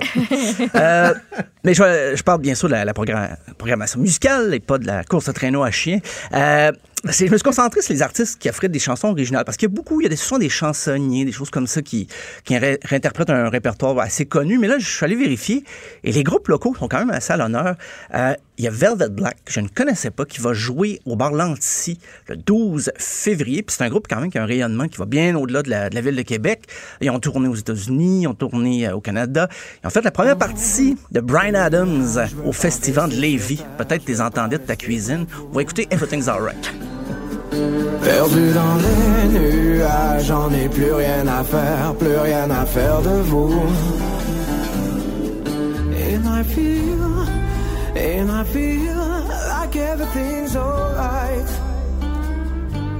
Hum, c'est intéressant. Une voix envoûtante. Il y a un petit bout, là. Il y avait un petit twist, Kervin, par contre. Oh, il y avait une petite façon de prononcer.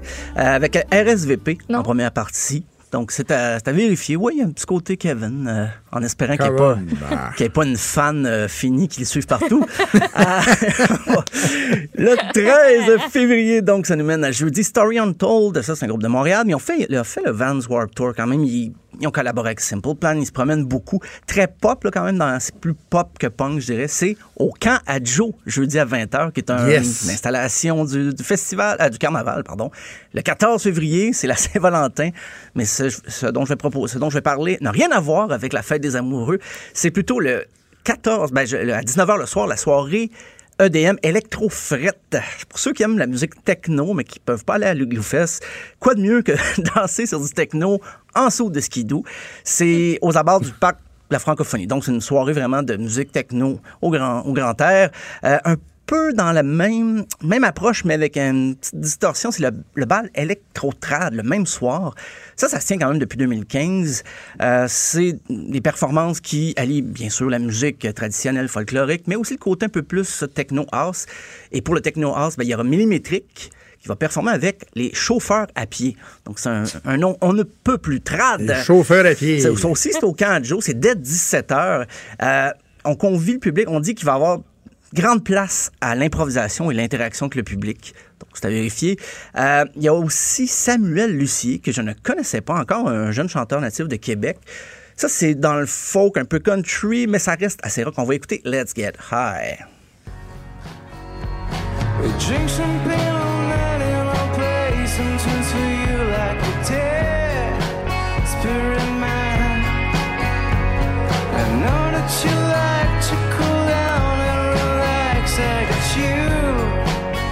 Ça, c'est le genre de voix que j'aime vraiment. C'est planant. J'aime vraiment ça. J'ai écouté les, les autres pièces. euh, c'est assez dans le genre. C'est pas toujours la même vitesse. là. Celle-là est plus. Il y en a des plus lentes que ça encore, mais il y en a des un petit peu plus euh, rock. Mais euh, donc, c'était à découvrir. Samuel Lucier. euh, ce qui nous mène donc à samedi, qui est pas officiellement la dernière journée, mais les spectacles sont vraiment présentés. là, le- les gros shows de clôture, c'est le 15. Il y aura le party Chauffe le camp avec les Dale Howard Chuck. Oh, yes. Ça promet de brasser pas mal. Euh, Mine de rien, le groupe a quand même 20 ans d'e- d'existence. Ils ont roulé leur boss, euh, quatre albums, beaucoup de spectacles. Ils avaient été bien sûr très populaires avec Dale Howard Chuck, là, leur, chanson éponyme. Euh, C'est au Camp à Joe à 17h. J'adore dire ça, Camp à Joe. ça promet de brasser. Euh, toujours au Camp à Joe, il y a Pépé et sa guitare, un autre produit local, on peut dire, qui va enflammer la scène dès 21h. Et pour Maude, j'ai trouvé Barf, Barf qui va secouer les colonnes du bar Lanty avec euh, The Flaming, euh, Flaying, pardon, excusez-moi les gars, formation métal de Québec. On va écouter le petit poisson pour Maude. Yes. Le petit poisson, il est allé se baigner. Dans un trou d'eau, ça rue Sainte-Catherine Le petit poisson, il est tout défoiré Quand même, la deuxième fois que Barf joue à la radio euh, au cours des euh, dix derniers jours, c'est grâce à nous, Cube. Ouais, je pense Le que petit poisson. Yes. le relevé de la socan va augmenter. Mais euh, non, moi j'ai- j'aimerais voir Barf parce que ben, le flaying c'est très métal, c'est vraiment dans le death metal euh, assez authentique. Mais si jamais samedi je veux monter, Jonathan, est-ce que est-ce que tu as un futon ou un, un divan pour moi? Non. Si tu te rends jusqu'à Lévis, il n'y a pas de problème. Tu Ok. prendras le Vous traversier. m'enverrez une vidéo. Ouais, c'est ça. Non. De vous qui headbang sur le petit poisson. Non, j'ai va faire- Mickaël. on va faire du euh, karaoké. On va j'ai faire du pro- karaoké ensemble. Ah, pas fou ça.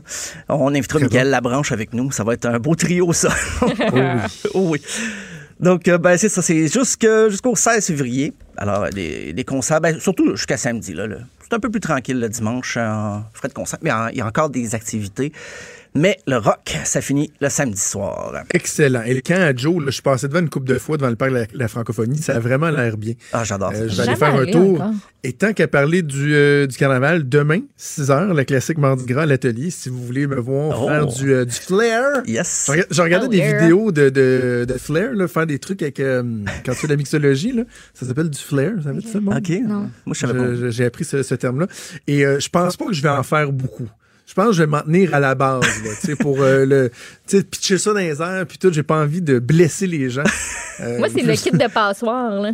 T'as-tu ton kit de passoire? Oui, là, non, non, ben, oui, oui, j'ai tout pratiqué ça. tout. Yes. Ah oui, c'est ça, parce que mon drink, il y a des grumeaux en plus, fait que j'ai pas le choix Oh. de le passer dans une passoire. Il y a une espèce de move de haut en bas avec un truc. En tout cas, c'est. euh, Fait que tout le monde était sous chez vous en fin de semaine. Beaucoup de Ah, ben, pratique. je me pratiquais, mais là, à un moment donné, moi, ça faisait deux que j'en faisais. Puis là, j'inventais des drinks pour les enfants, là, avec du jus, là, tu sais, juste pour me pratiquer Ah, la- à faire des affaires. Moi aussi, j'ai eu un moment de... Ben Oh, un petit peu de vodka. Je faisais des, des mocktails, des, Des mocktails à mes enfants. Là, ma blonde a dit, ah, ben, je vais, je vais goûter à ton drink, tu sais. Fait que là, j'y en fais un, mais il y a deux onces de whisky. Ma blonde, elle prend zéro fort, puis elle prend à peu près pas de vin. Est en train de préparer le souper, puis euh, c'est elle a trouvé que le drink, il fait Il. Alors voilà, demain à partir de 6 h à l'atelier, puis évidemment, toutes les autres activités euh, du Carnaval de Québec. Merci Stéphane, on se donne rendez-vous demain. À demain. Il est franc et nuancé. Jonathan Trudeau. La politique lui coule dans les veines. Vous écoutez Franchement dit. Maud, évidemment, euh, on le voit de plus en plus, c'est un incontournable. Les entreprises, que ce soit euh, dans, dans différents domaines, la restauration, le commerce au détail, peu importe, essaient de- de- d'avoir une empreinte moins importante au niveau euh, écologique. S'adapter. Exactement, vont mettre de l'avant des plans ambitieux. Je pense par exemple à IGA qui a annoncé euh, la, la fin des sacs en plastique à partir du 19 mars, je crois. Donc, ça va amener un changement dans les habitudes. Et parmi les géants de ce monde, ceux qui ont vraiment là, un impact dans leur consommation parce qu'ils ont un volume tellement impressionnant que, effectivement, que ces gens-là sont, incontournables, il y a la chaîne de café Starbucks. C'est gigantesque, Starbucks. On parle de 35 000 magasins dans plus de 80 pays et eux ont annoncé un plan très, très, très ambitieux. Mais est-ce que c'est du marketing ou si c'est vraiment euh, une ambition euh, concrète, réelle, euh, qui se réalisera au cours des prochaines années? On va en discuter avec Sylvain Charlebois, qui est économiste et professeur titulaire à la faculté en management et en agriculture de l'Université Dalhousie à Halifax. Il s'est penché sur cette question-là. Monsieur Charlebois, bonjour. Bonjour. Premièrement, dans euh, la prémisse du, du texte, que l'amorce du texte que vous avez publié dans la presse plus ce matin, vous posez la question est-ce que c'est une tactique de marketing d'éco-blanchiment pour redorer une image, pour paraître plus éco-responsable? J'ai envie qu'on débute par définir ce que serait, ce qu'est l'éco-blanchiment. c'est de faire des promesses sans livrer la marchandise, finalement, si, euh, si la promesse est, est en lien avec, euh, avec l'environnement. Je vous donne un exemple. Euh, Starbucks, la même chaîne, en 2008, annonçait, nous annonçait que euh, 25 de, des cafés servis euh, en succursale étaient pour être servis dans des, euh, des récipients réutilisables euh, d'ici 2015.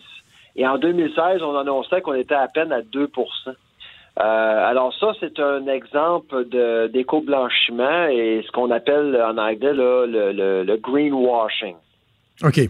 Ben, il y a des euh, éléments comme ceux-là qui demandent une adhésion de la, de la clientèle. On s'entend qu'il peut, euh, il peut avoir de la bonne volonté, euh, mais les gens doivent adhérer. Mais là, dans ce que Starbucks propose, notamment, il y a des éléments que c'est eux qui ont le contrôle carrément. Et ça, ils peuvent euh, avoir des, effets importants. Et le plan, il est fort ambitieux.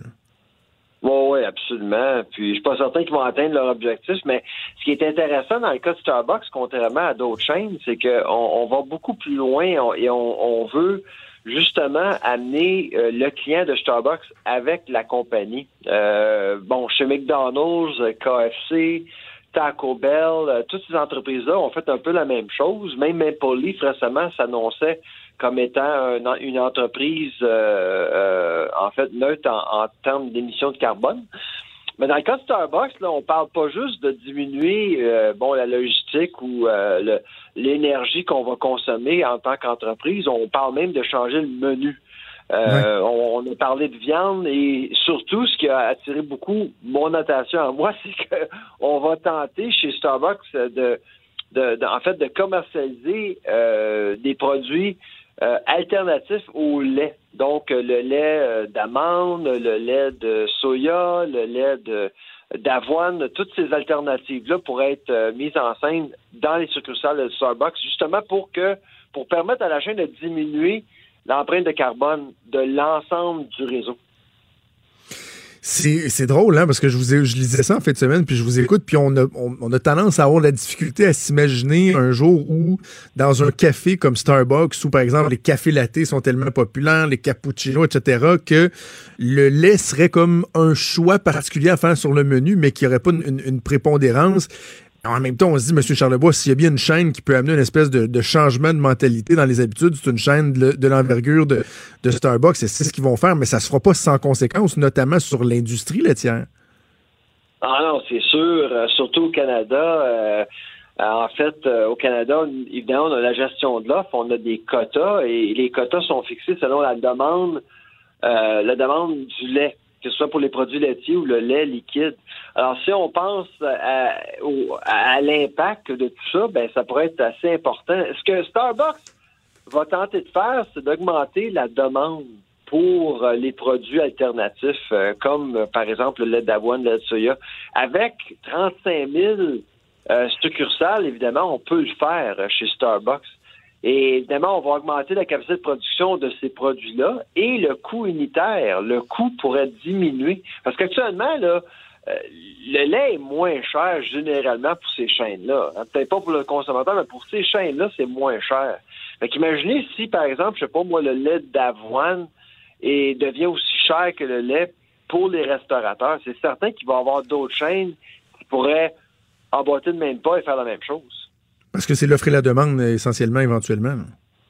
Non, absolument. Non, si le prix devient intéressant, c'est certain que euh, moi, je pourrais potentiellement voir d'autres chaînes faire la même chose. Et c'est là où, à mon avis, le lait peut être vraiment être en danger. Euh, on pourrait voir le- le- les parts de marché du lait diminuer euh, substantiellement durant les prochaines années, juste parce que Hmm. euh, il y a certaines chaînes qui veulent justement contribuer euh, en fait euh, au, euh, à l'atteinte des objectifs de 2030 qu'on qu'on a tous avec l'accord de Paris. Quand on parle des produits alternatifs, donc vous avez parlé bon du lait euh, de, soya par exemple, est-ce qu'il y a, des effets pervers qu'on va découvrir par la suite? Je vais vous donner un, parallèle qui n'a pas rapport avec l'alimentation, mais c'est comme lorsqu'on nous parle euh, des sacs réutilisables ou encore des, euh, des voitures électriques où on dit oui, oui, c'est favorable, mais en même temps, lorsqu'on creuse un peu plus loin, ben, le sac réutilisable, il est très polluant lui aussi. Les batteries pour les voitures électriques, ça pollue également. Donc, est-ce que lorsqu'on parle des produits alternatifs aux produits laitiers, est-ce qu'il y en a des effets euh, comme, ceux que je viens de mentionner, euh, des effets pervers, si on veut? Non, c'est une bonne question. Euh, Quand on regarde la recherche là-dessus, la meilleure recherche que j'ai trouvée, ça a été publié en 2018. Euh, ça a été effectué par l'Université d'Oxford en Angleterre. On avait comparé vraiment la production des quatre gros produits, donc le lait, euh, le lait à base d'amande, à base de soya euh, et euh, à base de, cache, de, de cachou et aussi à base d'avoine. Et ce qu'on s'est rendu compte, effectivement, c'est que la production laitière, euh, en termes de ressources euh, qui sont requis pour faire la fabrication du lait, l'eau aussi, ainsi que l'énergie, c'est là où, à mon avis, en fait, selon cette étude-là, euh, le lait vraiment est énergivore et l'empreinte écologique est assez importante. Il y a une exception dans tout ça, c'est l'amande. Euh, l'amande requiert énormément d'eau. Et c'est pour ça souvent que l'amande est pointée du doigt. Mais pour ce qui est de l'avoine, du soya et du cachou, euh, la- les, les- les performances environnementales sont quand même assez intéressantes. OK, intéressant. Également, dans votre texte, vous parlez de euh, la capacité de Starbucks, si on veut, à convaincre la clientèle d'accepter de payer un prix qui est un peu plus élevé. Parce que déjà, lorsque vous allez chez Starbucks, vous savez que votre, euh, votre, votre latte ou votre americano, vous, allez, le- vous allez le payer un peu plus cher euh, qu'ailleurs. Donc, cette hausse-là qui pourrait euh, devoir être absorbée au, au changement que Starbucks veut opérer, on a un doute que la clientèle est plus ouverte à l'accepter, mais j'imagine que c'est comme dans n'importe quoi, il y a quand même un point de rupture. Là. Il, y a, une ligne où, à un moment donné, le, client va dire non, moi, j'a- j'accepte pas de payer ça. Pour des entreprises comme Starbucks ou autres, est-ce que c'est du, euh, pardonnez-moi l'anglicisme, mais du gamble. Là, on y va avec l'essai et erreur où on a des indicateurs qui sont capables de nous dire, ben non, ça, on doit pas aller au-delà de ça ou comment ça peut, ça peut fonctionner? Ben, ce qui est intéressant avec Starbucks, c'est qu'ils ont, ils ont de la place. Hein? Euh, la clientèle qui va chez Starbucks euh, est pas vraiment préoccupée par par le prix autant que, par exemple, euh, les gens euh, qu'on se trouve chez Tim Horton. En fait, Tim Horton, dès, dès que Tim Horton augmente ses prix, on en entend parler, tandis que chez Starbucks, rarement on en entend parler. Alors, ils ont, ils ont cette marge de manœuvre-là que d'autres n'ont pas. C'est pour ça que je suis pas surpris de voir Starbucks euh, prendre cette décision-là comparativement à d'autres. Les autres n'auraient pas pu faire la même chose. OK. En terminant, euh, Monsieur Charlebois, est-ce que euh, quand on connaît l'industrie laitière et sa force, que ce soit au Canada ou ailleurs dans le monde, est-ce qu'il y a un élément politique qui peut venir se, se mêler à ça, la force d'un lobby qui voudra pas, par exemple, laisser sa place si on parle de, de la possibilité de, de- de remplacer davantage de produits laitiers par des produits alternatifs? Ah, c'est sûr, c'est certain. Euh, et puis on, le voit déjà, même quand j'ai publié mon article euh, sur Starbucks, Starbucks, la compagnie, m'a appelé et on a eu une conversation au téléphone simplement pour euh, que, la chaîne ait la chance de m'expliquer un peu plus ce qui se passait là-bas. Moi, la façon dont je vois les choses, c'est que d'ici 2030, Starbucks, le lait que euh, que la chaîne va servir va, va jouer un, rôle très, très, très secondaire comparativement aujourd'hui. Euh, je serais même pas surpris Hmm. si, par exemple, Starbucks décide de laisser de côté le lait d'ici 2030. Euh, alors, on voit que c'est quand même une décision d'envergure et extrêmement politique. Alors, on fait attention chez Starbucks. Au lieu de dire qu'on laisse tomber le lait, on va peut-être y aller de façon incrémentale. On va suivre ça, donc l'évolution de Starbucks. Est-ce que le menu va évoluer aussi rapidement? Est-ce que les habitudes vont changer aussi rapidement euh, que ce qu'ils souhaitent? On va suivre ça ensemble. Sylvain Charlebois, économiste, professeur titulaire à la faculté en management et en agriculture de l'Université d'Alousie à Halifax. Merci, c'est toujours un plaisir. Au revoir. Au revoir. Il est franc et nuancé. Jonathan Trudeau. La politique lui coule dans les veines. Vous écoutez Franchement dit. Bon, on va faire encore un peu d'actualité, mais je suis juste curieux de t'entendre sur euh, euh, ce dont on vient de parler avec euh, Sylvain Charlebois, les changements d'habitude. Es-tu, toi, réfractaire à ça? Est-ce que tu as une, une certaine aisance à dire, bon, ben, la façon que je me gouverne là, dans quelques années, ça n'existera plus. Tu sais, moi, l'exemple, c'est le sac en plastique. là. Ouais. Je suis rentré dans mon IGA en fin de semaine, qui est, je le dis, là, un des meilleurs IGA au monde, celui qu'on a à Lévis sur le président, sur le boulevard président Kennedy. Tu vas là le samedi, là, t'as un, un trompettiste, t'as des, euh, des activités. Non, je te jure, c'est le fun à l'IGA. La qualité des produits est incroyable. Le staff est gentil. Mais là, je rentre puis je vois la maudite pancarte marquée à partir du 19 mars, hein, il n'y a plus de sac de plastique. Puis là, je me dis, hmm, vas-tu aller ailleurs? Tu sais, Jusqu'à quel point je tiens à mon sacro-saint sac de plastique Ah parce que ah, mais j'ai traîné mes sacs. J'ai tellement lu d'études sur à quel point c'est dégueulasse des sacs réutilisables. Les bactéries que tu as là-dedans, c'est Ouais. épouvantable. C'est un nick à microbes. Là, je me dis, je vais-tu vraiment être capable de me discipliner à toujours avoir mes sacs? Ils vont-tu m'offrir une alternative? Tu sais, le sac en papier, par exemple, le sac de carton.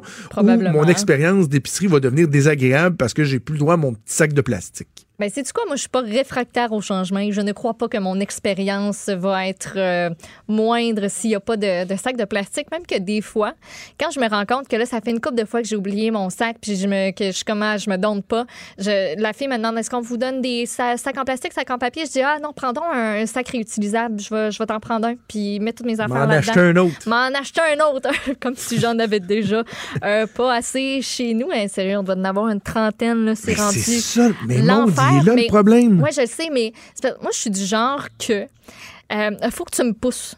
Tu sais, faut que tu me dises, faut que tu me donnes pas le choix de le faire pour que je le fasse.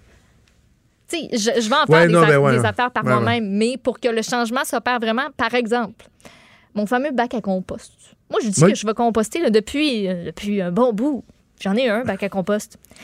Que- pas. C'est juste que là, la fois où j'étais au Canadian Tire puis j'avais trouvé ma poubelle de rêve, parce que oui, on peut avoir une poubelle de rêve dans la vie. J'ai quel âge, je sais pas, mais j'avais trouvé la parfaite poubelle là, avec deux compartiments égaux, fermés. Il y en avait plus. Fait que là, il faut que j'y retourne pour. Fait que tu sais, c'est niaiseux, là. C'est vraiment niaiseux. Je n'ai aucune excuse. Mais il faut que tu m'obliges à le faire pour que je le fasse. Je, je, je, je suis de même. C'est Ouais, plate, là, mais comme là, il n'y en aura plus de sacs en plastique. Parfait, j'en prendrai plus de sacs en plastique. Pas de problème, mon cher. Voilà, mais j'ai toujours été comme ça, là. À Ouais. même à l'école. Moi, ça me prend des, euh, ça me prend des livrables ou une obligation d'agir, tu sais. C'est comme un deadline pour remettre un travail ou un texte. C'est comme Exact. plus il faut que je le fasse en moins de temps que possible. Ça va être encore meilleur, d'ailleurs. D'habitude, c'est encore meilleur quand on fait T'as ça. tellement raison. T'as tellement raison. comme là, j'ai pas le choix. Fait que let's go en ouais. Le cerveau, il tourne. C'est là ou jamais. ça me Puis fait ça penser peut pas être ça- l'option ça- jamais parce que ça va, on va avoir un Non, problème. non, c'est ça. Ça me fait penser, puis ça n'a rien à voir avec les changements d'habitude, mais sur ce qu'on dit là, l'obligation de, de livrer. Dans le temps des fêtes, euh, j'avais, on ne faisait pas de radio, on faisait pas de télé, mais j'avais gardé le journal. J'avais des chroniques dans le journal, j'en faisais 5-6 dans les vacances euh, du temps des fêtes. Puis je parlais avec un collègue avant de partir le 22 décembre, puis genre, ah, ben, tu sais, j'ai des euh, chroniques à écrire, j'en écrive une le 27, le 28, il faut que j'en écrive une le 2 janvier. Puis là, il me dit, oh, mais tu peux les canner. Parce que souvent, de toute façon, à ce temps-ci de l'année, c'est pas l'actualité qui va tant te nourrir. Tu vas plus parler sur quelque chose de, Ouais. de général. Fait que tu peux l'écrire d'avance. Non, mais tu comprends pas. là. Ça Je marche jamais. pas. hein? Moi, écrire Ouais. une chronique d'avance, je suis pas capable. J'ai jamais. C'est arrivé une fois, et je pense que c'est cet été où j'ai écrit une chronique l'avant-veille. Genre, je m'en allais à la pêche, fait que je pouvais pas T'avais l'écrire le lendemain, puis c'était pas l'après. Mais sinon, je ne suis pas capable. là. Donc, euh, ramenons ça à notre sujet. Changement d'habitude, tant que tu m'obligeras pas à le faire, je le ferai pas. Mais je demeure sceptique. Tu sais, tu me parlais de tes 30 sacs chez vous, là. Probablement que dans, mettons, je sais pas, dans la dernière année, deux dernières années, t'as- pas non, mais t'as pollué plus que moi. T'as pollué plus que moi parce que les statistiques, ça dépend, c'est du polypropylène, du tissu, blablabla.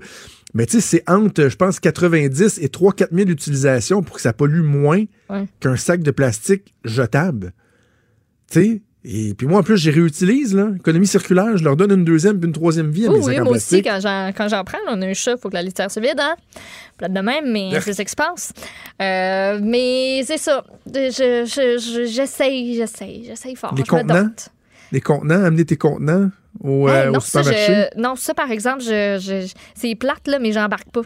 Ça me tente Non? pas de traîner mes plats de plastique. Puis de, de toute manière, je j'achète pas vraiment, peut-être à part viande froide de temps en temps, mais tout ce que j'achète est déjà soit emballé, soit j'ai pas besoin d'emballer. Si moi j'achète des fruits ou des légumes, je j'y mets pas dans le petit sac en plastique euh, tout. euh, tu sais, toute mince, là, qui ouais, partout puis qui déchire à rien. Euh, ça, oups, ça, je me suis, euh, je me suis domptée, j'en prends pas. Puis, Mais, il va en avoir encore de ceux-là, par exemple. Ceux-là vont, euh, les petits sacs, là, Ouais, c'est ça, non, vont- ça, euh, j'ai j'ai arrêté ça. Mes bananes sont capables de vivre Ok. tout seules dans le sac. OK. On va aller faire un petit tour dans, dans l'actualité. Une histoire, à, à- sans faire de mauvais jeu de mots, à glacer le sang. là. Euh, le conducteur d'une dameuse au Mont Bellu qui a été coincé pendant, c'est quoi, c'est 8 heures qu'il a été coincé dans, près, dans ouais. la montagne? Mais c'est grave, c'est pas juste anecdotique. Non, non, là. Le vraiment niveau de la santé, là, euh, il n'est pas sorti, euh, il est pas sorti de l'auberge. Non, c'est ça. Vous avez peut-être vu passer en fin de semaine des images. Le conducteur d'une dameuse du centre de ski Montbélu, c'est à l'abbé, qui s'est retrouvé coincé pendant, tu l'as dit, à peu près 8 heures après que sa dameuse soit tombée dans un ravin. Euh, lui, pouvait pas sortir. C'est mal à manger. Puis à peu près, là, il y avait un arbre dans tout ça, ben, plusieurs arbres. Il s'est retrouvé en état d'hypothermie, a été transporté au centre hospitalier par ambulance et présentement, il se trouve dans un coma provoqué parce que, ben justement, là, les engelures sont, sont, très, sont importantes. Fait que lui, il a passé de 3 heures du matin dans la nuit de samedi à dimanche jusqu'à 11h10 dimanche matin dans sa cabine. Puis à l'abbé dimanche, là, la température entre 3h et 6h du matin, ça variait de moins 32 à moins 35 avec le refroidissement éolien. Faisait frette. Mais On craint pas ce pour qui s'est passé, monde? Mais je. Il n'y avait pas de non, radio, il n'y avait pas comment il peut être resté aussi, longtemps que ça? Moi aussi, c'est la question que, que je me posais. C'est seulement le lendemain qu'il y a des gens, des employés qui se sont dit Voyons, les pistes sont pas damées, qu'est-ce qui se passe? On va aller voir. Et c'est là qu'ils l'ont retrouvé. Je me suis posé Ah! la question aussi il n'y avait pas de radio, il n'y avait pas de moyen de communication. Peut-être qu'il était trop mal à manger pour. Écoute, je, je, je, je n'en ai aucune idée. Là. Je pense qu'il y a d'ailleurs une enquête là, qui est ouverte, euh, ouverte de ce côté-là. OK. Parce que je, connais rien au Mont-Bélu. Je, je suis pas, je connais absolument rien euh, à la business de, de l'entretien des, des monts de ski, etc. Mais j'ai de la misère à croire que, en hiver, en pleine nuit, t'es un employé seul dans une montagne Aussi. sans, Ouais. sans accès à l'extérieur. Au moins, t'es deux avec une radio. S'il y a quelque chose, l'autre Mhm. personne peut intervenir, peut aller chercher des secours. Ou à la limite, si la personne est seule, tu t'assures qu'elle a un, un téléphone satellite, qu'elle... Hey, c'est dangereux, là. Cet homme-là, ben, il- on sait pas ce qui va se passer. On va espérer que le qu'il n'y aura pas de, conséquences Ben graves, oui. mais il aurait pu mourir là. là. Oh Oui, c'est c'est- c'est hyper grave. Puis, on dit on ne craint pas pour sa vie, mais il est dans quel état présentement? Tu sais, tes engelures, ça a des conséquences graves. Les extrémités. C'est c'est- c'est précieux, mais euh, c'est la CN. de- je te disais, il y a des enquêtes qui sont ouvertes, la police de Saguenay, puis la CNESST aussi qui est sur place pour éclaircir euh, les causes, les circonstances. Puis j'imagine faire des recommandations. OK. C'est, c'est, c'est- ça donne une drôle de perception parce que moi, ce travail-là, ce métier-là, j'ai toujours trouvé que c'est quelque chose qui avait de l'air d'être, Le fun. d'être le fun. Mais là, Hey. on parle de montagne de ski, mais tu sais, j'ai un de mes amis, il est, euh, il est dans la soixantaine, puis avec sa blonde, l'an dernier, je sais pas s'ils l'ont refait cette année, mais il se disait, ça doit-tu être le fun d'ouvrir des pistes de skidoo? Avec des dameuses comme ça, des déneigeuses, puis il s'est informé, puis il en cherche du monde, là, il manque de ressources, fait qu'ils ont une petite formation. Et là, il se faisait appeler, mettons, étais-tu disponible? Puis ils partaient les deux ensemble dans, dans, Marine, puis ils partaient, mettons, de, du- dans le coin de Saint-Raymond, là, puis ils s'en allaient jusqu'au Saguenay. Mettons, ils ouvraient une, une piste, Ah. puis là, il y avait une petite auberge, ils couchaient là, le lendemain, il y a un transport qui ramenait. Puis là, t'es, t'es sur ta petite machine, là, pou, pou, pou, pou, pou, pou, Ton en plein café. bois. Mais il faut que ce soit sécuritaire. Il faut que si tu restes pris, si le moteur. euh, souvent, ces machines-là sont pas, sont pas flambettes. Là. C'est des vieux tracteurs euh, au diesel. Il Ouais. faut, faut, faut, euh, Faut assurer un certain aussi. encadrement. Voilà, voilà. Euh, un texte dans le devoir qui, euh, j'imagine, va faire jaser, mais devrait pas. Je t'expliquerai pourquoi Ouais. après. Je vais te laisser euh, présenter la nouvelle. C'est qu'on apprend, on apprend, oui, oui, qu'il y a une première femme voilée au Parlement, à la Chambre des communes, au fédéral. C'est euh, Salma Zaid. Oui, c'est un article d'Hélène Buzetti que je vous invite, que je vous invite à, à lire. C'est en octobre dernier, donc c'est ça qu'elle est devenue la première musulmane qui porte le hijab à être élue dans un Parlement canadien et tout ordre de gouvernement confondu. Le fait qu'il n'y a jamais eu personne Ouais. dans un gouvernement qui s'est euh, arrivé. Elle a adopté le foulard islamique pour des raisons médicales en premier lieu, puis religieuses par la suite. Euh, elle a été élue pour la première fois à la Chambre des communes en 2015 avec les libéraux. Elle ne portait pas le foulard à ce moment-là, mais elle est tombée gravement malade au début de 2018. Elle a dû faire de la chimio pour combattre euh, son lymphome non-hodgkinien. C'est ça qui lui a fait perdre euh, ses cheveux. Elle a dit, moi, j'avais l'option de porter une perruque ou le foulard. Elle a dit, j'ai choisi le foulard.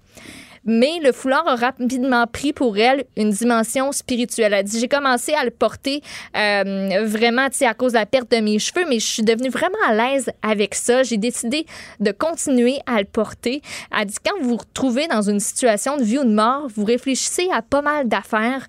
Je suis une personne de foi. Je l'étais peut-être pas autant avant, mais ces réflexions-là m'ont amené à me rapprocher de ma foi. Donc, elle, elle plaide par contre pour que euh, euh, elle plaide pour euh, le foulard, euh, la liberté des femmes dans Oui. tout ça, celle de porter le voile autant que celle de pas le porter. Elle a dit, tu sais. Moi, je ne le porte pas sous l'influence de qui que ce soit. Pas mon mari, pas mes fils, pas mes frères. Les gens pensent peut-être que c'est tout le temps ça, mais elle dit, moi, c'est vraiment mon propre choix et je vais défendre toutes les femmes et filles qui veulent le porter. Je veux qu'aucune d'entre elles soit forcée à le porter mais je vais les défendre de la même façon euh, que, que, que celles qui veulent pas le porter, en fait. Tu sais, ce message-là, il est. euh, on, on peut pas être contre ce message-là. Par contre, si toutes les femmes qui portaient le voile islamique avaient le même discours et que c'est un discours qui était totalement assumé et véridique, c'est-à-dire que c'est leur choix, etc., euh, il n'y aurait aucun problème. On sait, on sait évidemment que dans bien des cas, ce n'est pas euh, la situation qui prévaut. Il y a une obligation, puis bon. Sauf que là où je dis que ça devrait pas faire parler, c'est qu'il y a peut-être des gens qui vont dire, euh, on va voir ça sur les médias sociaux par exemple, à quoi une femme avec un voile islamique au Parlement, ça y est, c'est le début de quelque... Non, arrêtez. Arrêtez. Puis faites pas le parallèle, le parallèle, par exemple, avec la laïcité au sein de, de l'État. Cette personne-là a été démocratiquement élue. Parce qu'elle avait déjà été élue, elle a, euh, elle a, bon, tu l'as bien expliqué, Sans accepté son, de euh, décider de, de- hijab. de- voilà, elle a accepté de porter, décidé de porter le hijab et elle a été réélue avec sa face sur des pancartes. Donc, que ce soit des Mm. personnes démocratiquement élues qui représentent le peuple, qui soit à la Chambre des communes et qui arborent un signe religieux, c'est pas la même chose qu'une personne en position d'autorité, par exemple, qui soit juge ou policier, policière ou quoi que ce soit. On n'est pas dans, dans, dans, dans, les mêmes eaux. Alors, euh, ben, tant mieux, tant mieux, c'est au Parlement Mm-hmm. qu'elle est assumée, qu'elle est libre et que les citoyens ont voté pour elle. On appelle ça la démocratie. Voilà. Merci, Maude. C'est déjà tout pour nous aujourd'hui. Un gros merci à Joanie Henry euh, à la mise en onde, à Véronique Morin qui est à la recherche en remplacement de Mathieu Boulay pour euh, cette semaine. Il y a Sophie Durocher qui s'en vient. Nous, on se donne rendez-vous demain à 10h. Salut. Cette émission est maintenant disponible en podcast. Rendez-vous dans la section balado de l'application ou du site cube.radio pour une écoute sur mesure en tout temps. Cube Radio, autrement dit. Et maintenant, autrement écouté.